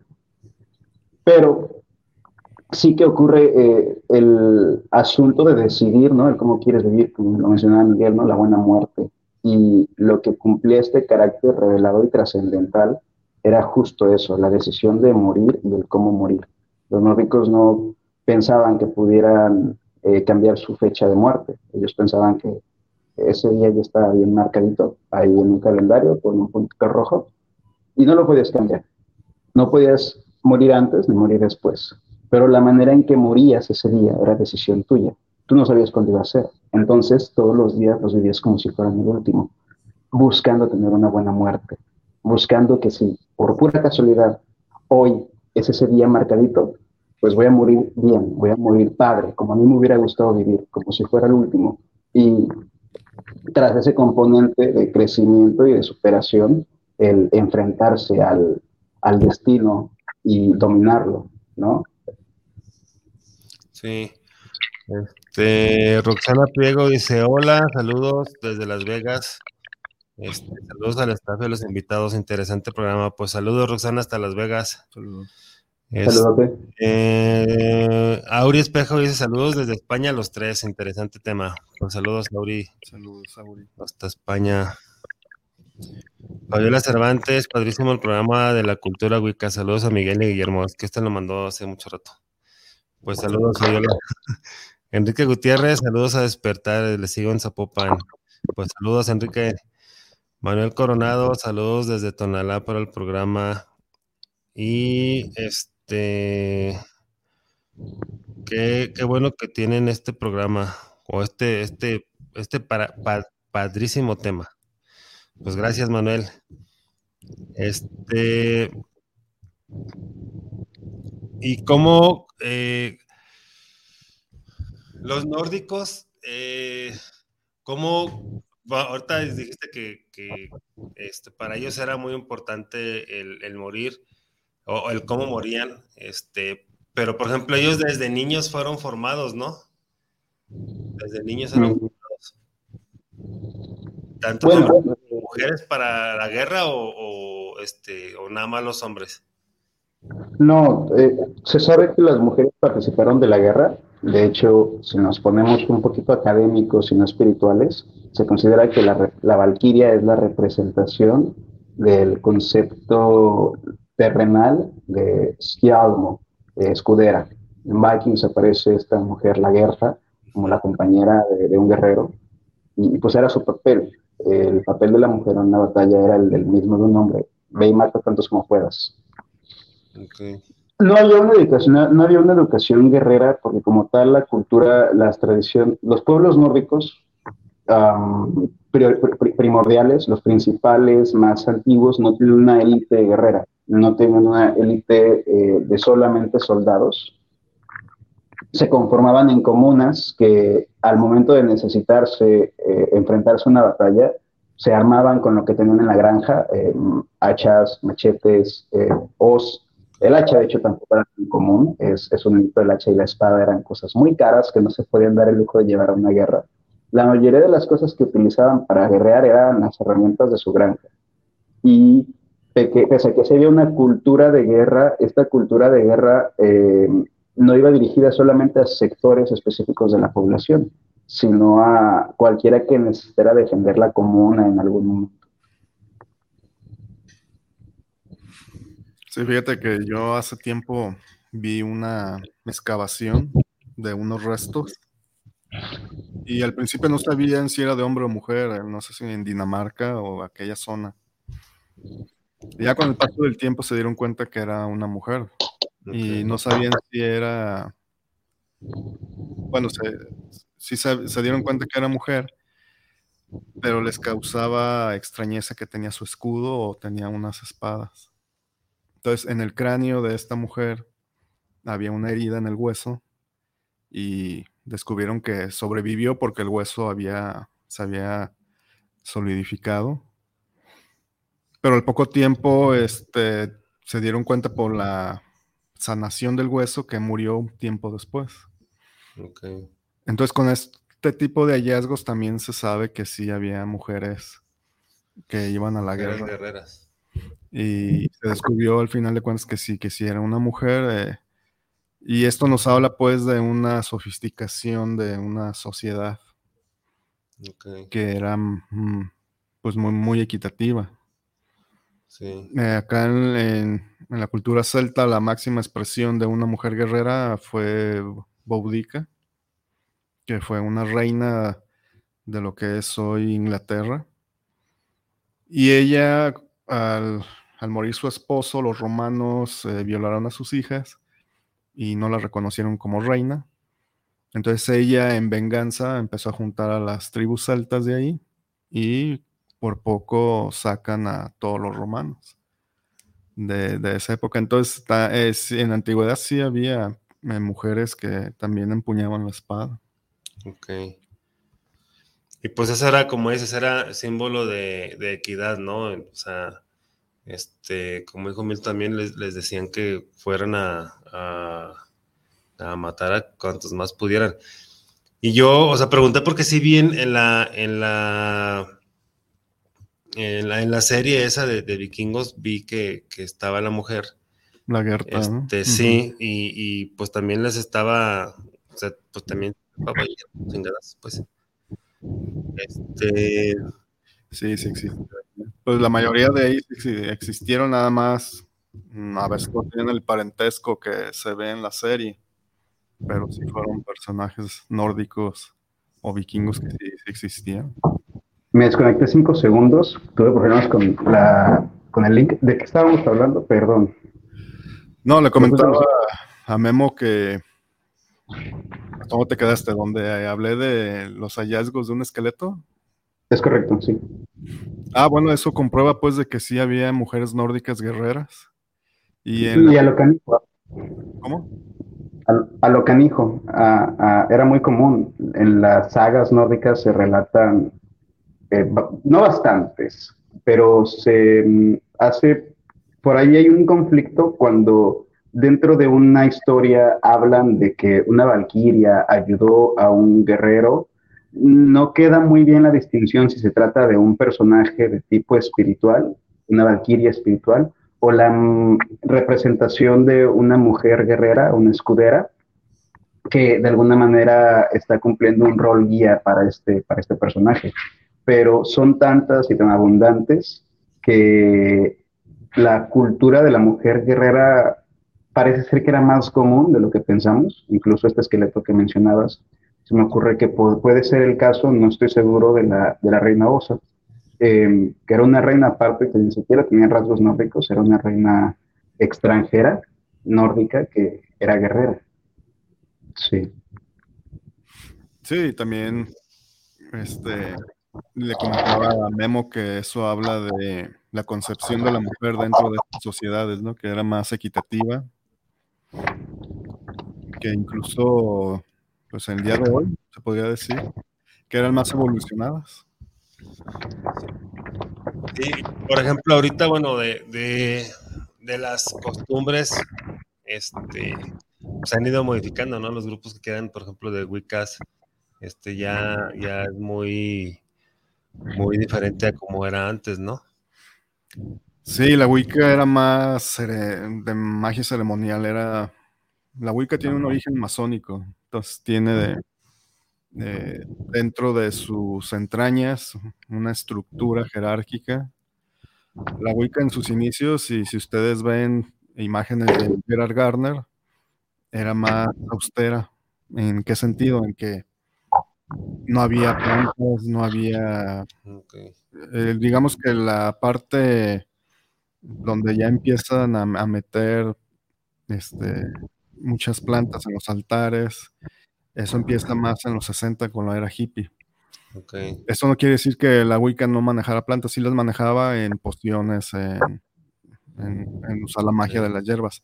Pero, por ejemplo, eh, a lo que me refiero es de que en los primeros altares wiccanos de los años 50 eran más de un corte masónico, más austero, las herramientas. Quizá era más probable que vieras un cráneo que una calabacita tallada. Así es. Entonces la parte naturalista empieza en los años 60, 70 con estos movimientos y hasta sigue hasta hoy en día y, se ve bien, se ve bonito. Entonces, eh, sí, este, la Wicca tiene esa diferencia en sus inicios a los de hoy. La Wicca se alimenta mucho de las antiguas tradiciones. Y la prueba está que Yule, siendo un ritual nórdico, la Wicca lo adopta el nombre. Eh, entonces, este, si estamos hablando de Wicca celta, se le podría llamar Albanartan, que es luz de Arturo, Arturo que corresponde a la tradición celta de, de, las islas de Irlanda y Bretaña. Pero Yule no, porque ya sería nórdico. Pero si tomas en cuenta que la Wicca es una asimilación de muchas tradiciones y nombres, podría hacerse. Ok. Oye, Milton, ahora últimamente se ha, se ha dado a conocer que hay grupos vikingos. No sé si tú has ido a ver alguna representación de esos, de ellos. Ah, hay, un grupo muy bueno ahí en Guadalajara, le mando un saludo a mi amigo Grindungur, se llaman Wedenulfar. Eh, son un grupo de representación artística nórdica, pese a que hay agrupaciones de carácter religioso, si tú quieres verlo de alguna manera. Sí, sí he tenido el gusto de estar con algunos de ellos compartiendo, son personas que se dedican a lo suyo y, estudian bastante, estudian bastante y entrenan también los, los Ulfar. Sí, bueno, es que han estado, han estado este, haciendo eh, varios, varios eventos y bueno, ellos lo, que han comentado, pues es que la gente sí, sí responde bien, o sí ha respondido bien a, ese tipo de eventos. Este, por ejemplo, en, bueno, sabemos que, son representativos nada más, este, pero no, no, no sé si realmente lleven una, una tradición como tal de los nórdicos, pero por ejemplo, ahora, este, pues bueno, sabemos que hay muchos grupos de Wicca, ¿no? Y que, siguen este, algunas tradiciones, no como, como, no al 100% a lo mejor, pero sí llevan, llevan este, algunas tradiciones. ¿Crees que haya personas que sigan así las, las tradiciones nórdicas? Hay muchas agrupaciones a lo largo del mundo de personas que llevan una reconstrucción de las tradiciones nórdicas. Eh, se puso de moda, se dio un boom a partir del año 2018 eh, en torno a la cultura nórdica en el imaginario popular, con la aparición de Vikings ¿no? en el escenario. Y a partir de Vikings han salido mogollón de, de series y de películas inspiradas en, en los pueblos nórdicos vikingos. Pero estamos hablando de agrupaciones que existen desde hace años. Una de las más antiguas está en Islandia. Y pues las hay repartidas por todo el mundo, en Alemania, en México, en Estados Unidos. No necesariamente que hayan salido en el 2018. Si bien las hay unas muy nuevas, también las hay con abolengo. Y, y bueno, ellos, este,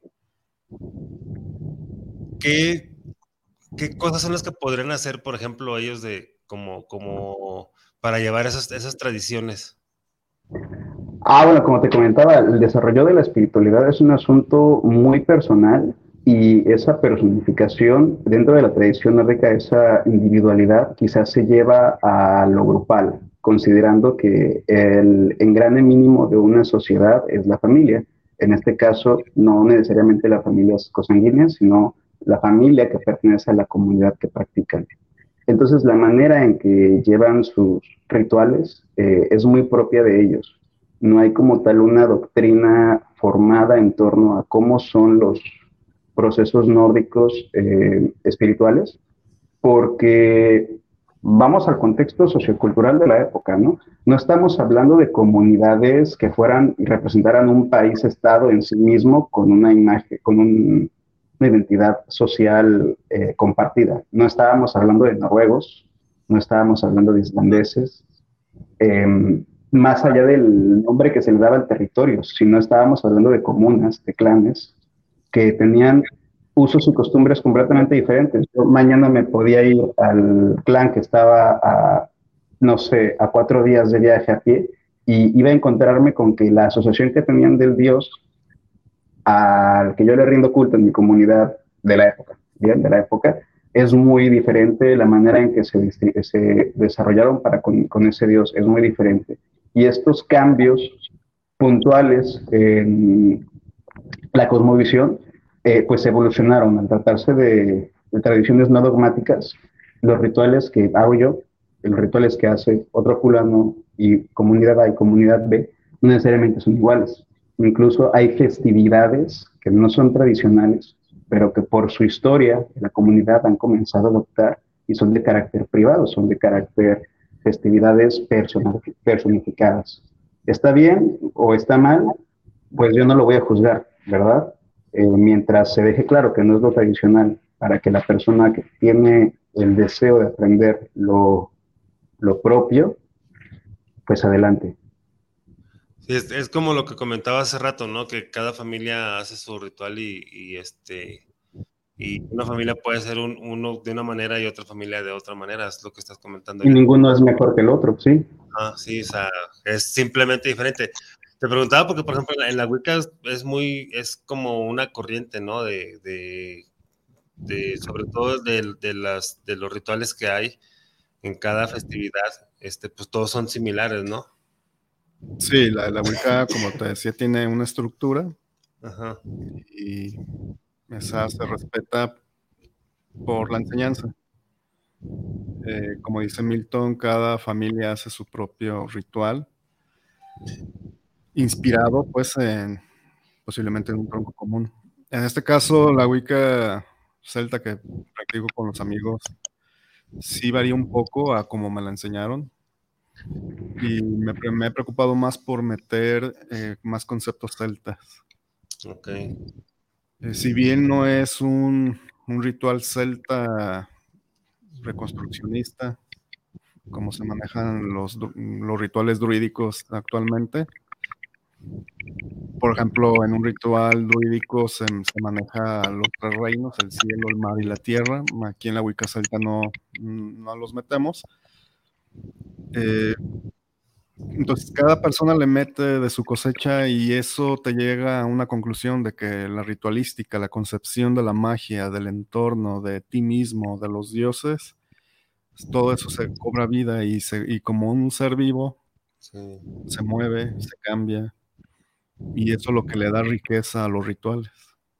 El, no ver en, en un solo lugar que ahí puedes ritualizar, el no ver una sola receta de cómo hacerlo, sino ampliar tu visión y enriquecerlo, es lo que le da eh, vida a eso, que haces. En la brujería tradicional le llaman eh, el arte o, nuestro arte, ¿no? Entonces, eh, la Wicca sí tiene una estructura rígida, como te repito, porque sus entrañas es masónica, pero ya en, la práctica puede seguir variando. Como por ejemplo, para muchos wicanos celtas podrán decirle Yule a, a la Navidad, pero para mí, que estoy más interesado en los celtas, yo le puedo llamar Alban Artan, que en galés es la luz de Arturo, que tiene que ver con Arturo, el rey Arturo, el último druida de Bretaña. Entonces ahí ya hice yo un cambio. Pero al final de cuentas es lo mismo. Es lo mismo. Y los rituales dentro de nosotros, de, de hecho, esto es un tema que igual sería bueno que Milton nos explicara por qué los nórdicos no les gusta que les llamen paganos. Entonces, nosotros que practicamos estas corrientes antiguas, vemos nuestra ritualística como un ser vivo, como algo que, enriquece pues, nuestra vida. Nuestra vida. Y esa pregunta para, porque sí, aquí en México, por ejemplo, bueno, no sé si en otras partes, si tú le dices a, a, un, a una persona que practica los rituales nórdicos pagano, casi casi te mienta la madre, ¿no? Creo. bueno, está este, este asunto de la evolución del lenguaje. Eh, dentro de, las, de los estudios nórdicos hemos puesto mucho énfasis en, la, en el estudio del nórdico antiguo. Decir nórdico antiguo es como decir de las lenguas romances, ¿verdad? Porque Ah, las había, había variaciones regionales, pero vamos a decir, en el estudio del nórdico antiguo. Y el asunto es que la palabra pagano tiene un origen eh, con los romanos, eh, viene del latín y pese a las diferentes variaciones que tuvo a lo largo de, la historia, se puede resumir como el trato que se le daba a las personas corrientes, eh, vulgares, que todavía seguían practicando la religión helénica, la religión politeísta, después de que el cristianismo ya había tomado apogeo en el imperio romano. Entonces es despectivo, o por lo menos el origen de la palabra es despectivo. Ahora ocurre que en el nórdico antiguo existe la palabra hedrin, que lo traducen por problemas este, del lenguaje, se traduce literalmente como pagano, pero etimológicamente hablando significa honorable o brillante. Entonces, ambas palabras hacen alegoría a personas que practican cultos politeístas no cristianos, pero una tiene un origen menos feo que el otro. De ahí que como que nos pudiera dar un poco de roña que nos llamen paganos. Pero para fines lingüísticos, pues es lo mismo. Actualmente pagano y heathen en inglés son equivalentes, son equiparables. Sí, igual está la palabra satánico, ¿no? De Hasatan, que es el opuesto o el adversario. Desde un punto de vista judio-cristiano, bueno, pues en ese sentido, pues la mayoría que nos dedicamos, que estamos fuera del cristianismo, pues sí, somos satánicos. Entonces de ahí viene todo este folclore de que son somos adoradores del diablo, porque somos satánicos. Pues sí, porque somos el opuesto, contrario a, Sí, y muchas veces esa, esas etiquetas son, por, este, sin conocimiento, ¿no? Como dice Milton, la etimología es lo importante. Sí, o sea, mucha gente este, hace algo, tú haces algo, dices algo que no va con su religión y ya eres un satánico. Ya es... Hereje. Sí, no, pero ya esa palabra ni, ni, siquiera la usan porque este, yo creo que ni saben lo que significa también. Pero, por ejemplo, sí hay muchas cosas eh, yo he sabido, por ejemplo, de, sacerdotes que, dicen que el reiki, que la homeopatía es, satánica, o sea, me inventes. Son cosas que, lejos de ser satánicas, están ayudando a las personas a sanar, a encontrar la sanación y, como no va con, su religión o como no van ahí a, su iglesia o como ellos no reciben dinero, ya es satánico. Así creo yo. Pues. Hace varios años eh, bueno, yo hago artesanías y un día hice unas botellitas con aceite y tenían hierbas de diferentes tipos, lavanda, romero. Y me compraron unas, pero las tenía que mandar a otro estado de aquí de México. Y llego yo y antes de mandar las cosas te revisan y, y me dice la, la, señorita de ahí, eh, me dice, ¿y esto qué? Le digo, ah, son aceites para diferentes usos, ya sea para dar masaje o pues, para ponerte en tus manos. Y, se me queda viendo y dice, ¿no es satánico esto? Le digo, no, son hierbas nada más, no, no pasa nada.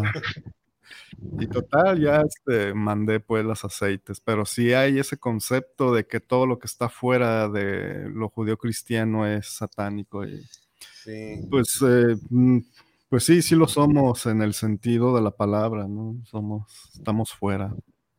Sí, hay, hay mucha ignorancia acerca de, este tipo de, bueno, y de muchas cosas, pues, pero por ejemplo, a mí lo, lo que, lo que se me hace chistoso es que, o sea, si esta persona está viendo que son plantas, este, entonces, o una de dos, no conoce nada de plantas y no sabía que era Romero de la banda, este, que igual está la creencia de que si, si manejas plantas, hierbas y bueno, piedras, todo eso, pues es brujería y es lo que está penado en la Biblia. Sí, o sea, pues satánico todo eso. Al final de cuentas creo que este, pues a la gente, a, muchas personas les falta leer un poquito más, investigar. Este, a lo mejor no tan profundamente, pero pues sí, al menos para darse cuenta de lo que es, ¿no?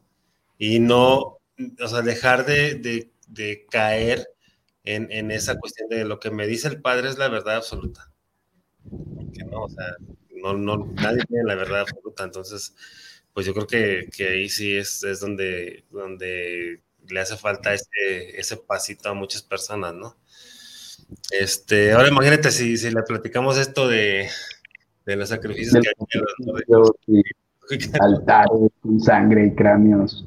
pero es que entendamos también, ¿no? Que los choquea. Pienso, pienso en el, el, asunto, como tú lo mencionabas, es un asunto completamente de ignorancia y de ensimismamiento en nuestra cosmovisión.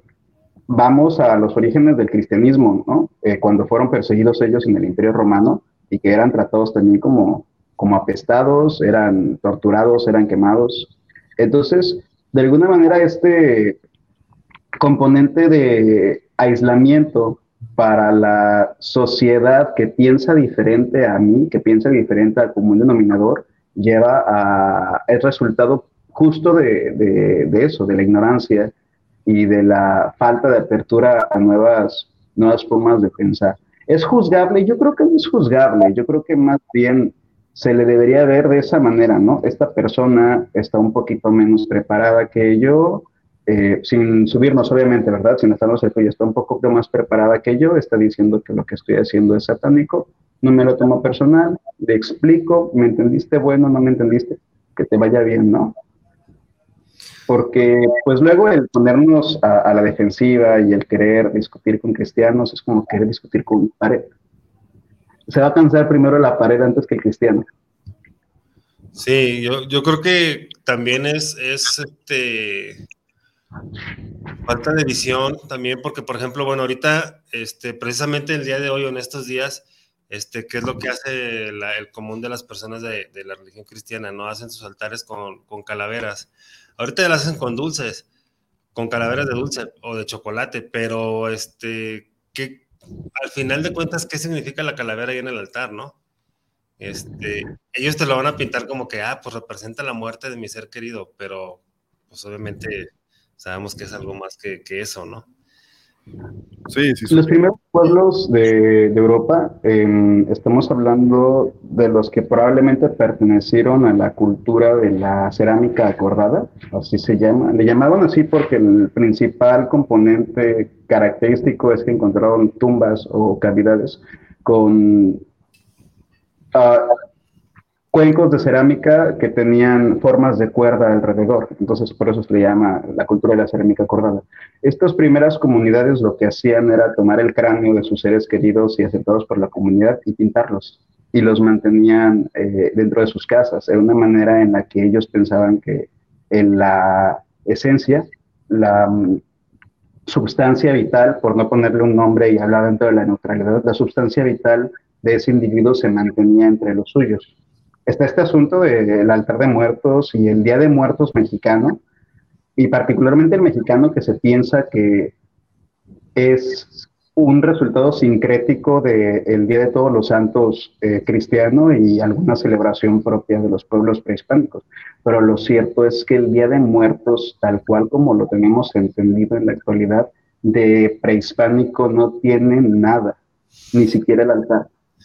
Es una celebración completamente cristiana el Día de Muertos. Sí, que hubo celebraciones hacia la muerte dentro de las culturas prehispánicas, sí, las hubo, pero no es el Día de Muertos.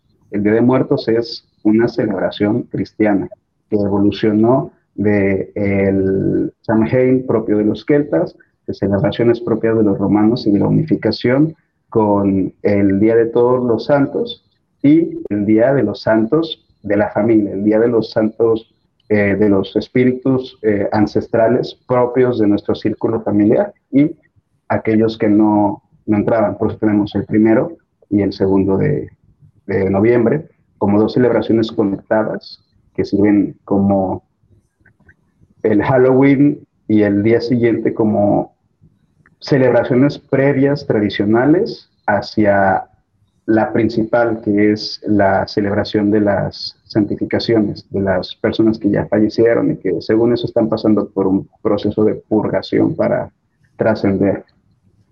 Sí.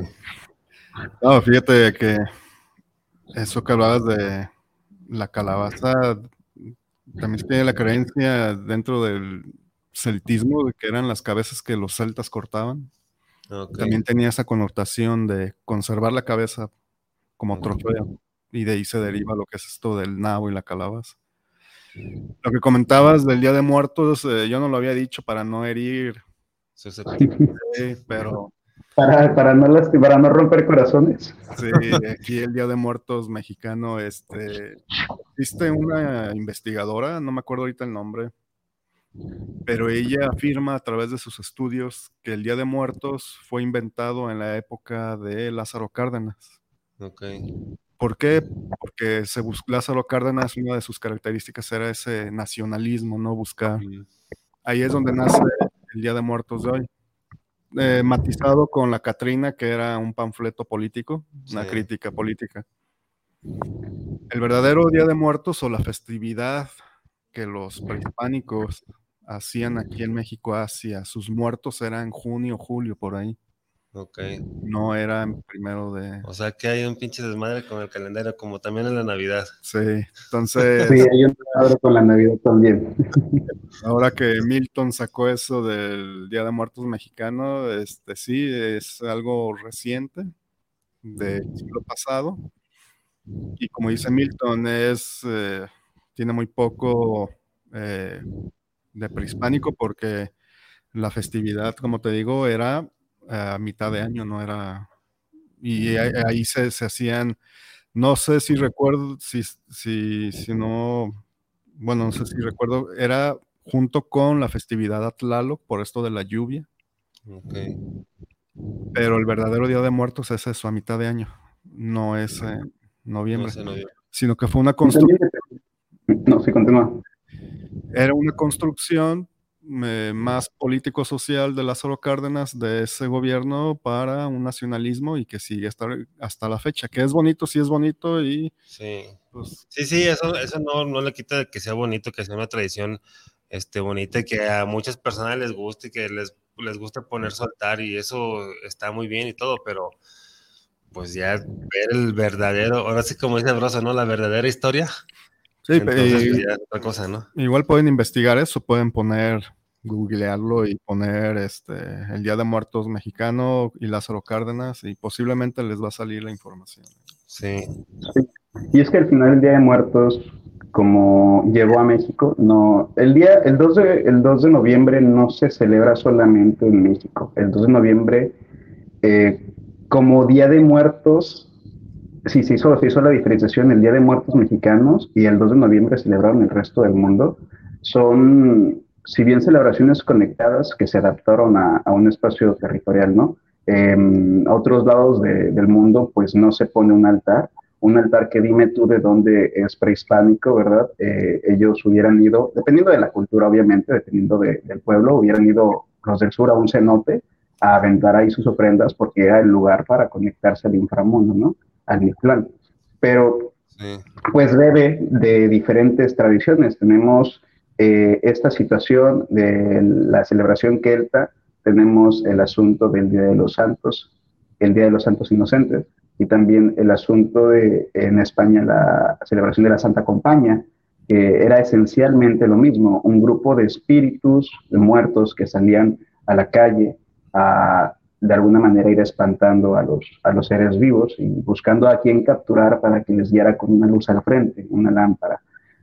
Eh, todo esto surge de la adaptación que se da a muchos mitos pre, precristianos y beben tanto de lo árabe como de lo sajón, en el caso de España, y de lo cristiano. Y se hace esta amalgama que termina convirtiéndose en el 2 de noviembre y el cómo esta celebración del 2 de noviembre lleva a los diferentes territorios y, el cómo se desarrolla eh, de, una manera completamente diferente, algo con un origen común. Por eso hablábamos ¿no? de entender el contexto sociocultural. El Día de Muertos mexicano, pues ya es mexicano, es una tradición que se tiene, que como tal la entendemos y la queremos de esa manera, pero no está mal el decir de prehispánico tiene lo mismo que yo de japonés. Tres cositas, probablemente. Este, Gabriela Ramos dice, muy interesante el tema, saludos, abrazos y bendiciones desde Rosarito, Baja California. Pues saludos, Gabriela. Saludos. Este, sí, hay, hay muchos, muchos temas ahí que, que pues van a, van a, las personas llevan una gran sorpresa, ¿no? Cuando realmente descubren el origen. Este. Francisco Arechiga dice saludos para el programa. Pues saludos, Francisco. Oscar Martínez, saludos para el programa Despertares. Y saludos para Guillermo, Miguel y Milton por llevar este super tema. Pues muchas gracias, Oscar. Este, yo creo que pues también esta, esta parte de, de la Navidad es algo algo bien importante, ¿no? Que, obviamente no es como, como nos contaron que era. Y este, pues a ver si, si pueden estar los dos también para esas fechas. Déjame ver qué, qué día cae el, el, más cercano a. Bueno, ya nos pondremos de acuerdo. Este. Y a ver si, si van, van a estar aquí también en, en cabina el, el LIC para esa fecha. el cercano, pues es el 21 de, de diciembre. No sé, ya, ya nos... Ese día es el solsticio. ¿Cómo? Ese día es el solsticio, entre el 21 y el 22. Ah, sí, es cierto. La fecha exacta. Sí. sí esta fecha. Bueno, ¿se puede? El sacrificio ahí en la cabina, si tú quieres. sí, si, si, puedes venir, Milton, a ver si estás ya en estas fechas por acá. Este... Sí, realmente yo no tenía planeado no estar ahí en cabina hoy. Eh, incluso lo había planteado con Miguel unos días antes. Eh, la primera semana se me ponía un poquito difícil, pero se me cambiaron las fechas. Me vine acá en donde tienen un cuartito donde los puedo recibir, si gustan, en Mazatlán. Eh, pero sí, yo creo que para el 21 sí estoy en Guadalajara. Ok, bueno, pues ya nomás faltaría de, de checar aquí con el liga a ver si va a estar en esas fechas por aquí, a ver si no sale fuera. Y este, porque sí, o sea, va a ser un, un tema súper, súper importante, porque precisamente el solsticio, este, ahí hay, hay festividad Wicca. Sí, es, es, pero es un ritual de noche porque te quedas en vela para ver, okay. para ver el amanecer, el, los rayos del nuevo sol. Ok, y también, también, hay festividad nórdica, ¿no? En esa fecha, ¿ahí, ahí sí hay o no? Sí, sí hay, tenemos el Yol. Eh, de hecho, la Navidad es resultado de, del sincretismo entre el, las Saturnalias romanas y Yol, junto con hay algunos mitos propios del área. Pero como lo comenta Miguel, eh, es una celebración que se hace de noche, se enciende un tronco que tiene que durar encendido toda la noche y hay que recibir al nuevo sol. Sí, de hecho okay. ese ritual ahí sí tiene mucho de nórdico porque está el pino, está la simbología del pino, de, del el reno. El reno, el adorno. Entonces, okay. Es más nórdica esa celebración. Ok, pues bueno, igual también nos metemos en temas conspiranoicos de la Navidad, el, el, el como diría, el verdadero origen de la verdadera historia de la Navidad. Sí. Lo que no te contaron de la Navidad. Sí, ahí, disculpen si, si se caen muchas de sus creencias a los que nos están viendo, pero, pues sí. Es el proceso de convertirlos en el superhombre, diría Nietzsche. Sí, pero, pero pues es que la verdad tiene que salir a la luz. Bueno, bueno aparte, pues nosotros no tenemos la verdad absoluta, pero como, como siempre les hemos dicho, lo que compartimos aquí es para que ustedes lo investiguen y lo chequen. Este, Miguel les ha dado muchísimas referencias las veces que ha venido aquí de libros, de páginas, de, de, este, de información que él comparte. Este, les ha dado muchísimas referencias. Este, Milton, cuando venga, pues también les va a dar muchas referencias, yo creo. Este, y pues bueno, aquí como, como ya saben, este, nosotros simplemente compartimos lo que sabemos, lo que los invitados saben, y pues ya está de ustedes si, si creen, si no, si creen está bien, si no creen también está bien, si investigan está genial, porque al final de cuentas, pues de eso se trata, ¿no? De darles un pasito para que, para que investiguen, este, y, y ya saben que al final de cuentas siempre aquí, siempre les hemos dicho que lean, que investiguen, que no se queden con lo que, con lo que dicen, este, con lo que les dicen las personas y menos con los medios oficiales. Este, y que, que este, ahorita entonces, lo, lo, nórdico no hay una festividad en estos días, nada más es el, el honrar a los ancestros. Sí tenemos celebraciones en estos días, como te comentaba, desde principios de octubre hasta más o menos noviembre está contemplado lo que se llama como noches de invierno o Winternacht, y hay una serie de celebraciones eh, mínimas. Estas celebraciones son completamente dedicadas al culto a los ancestros.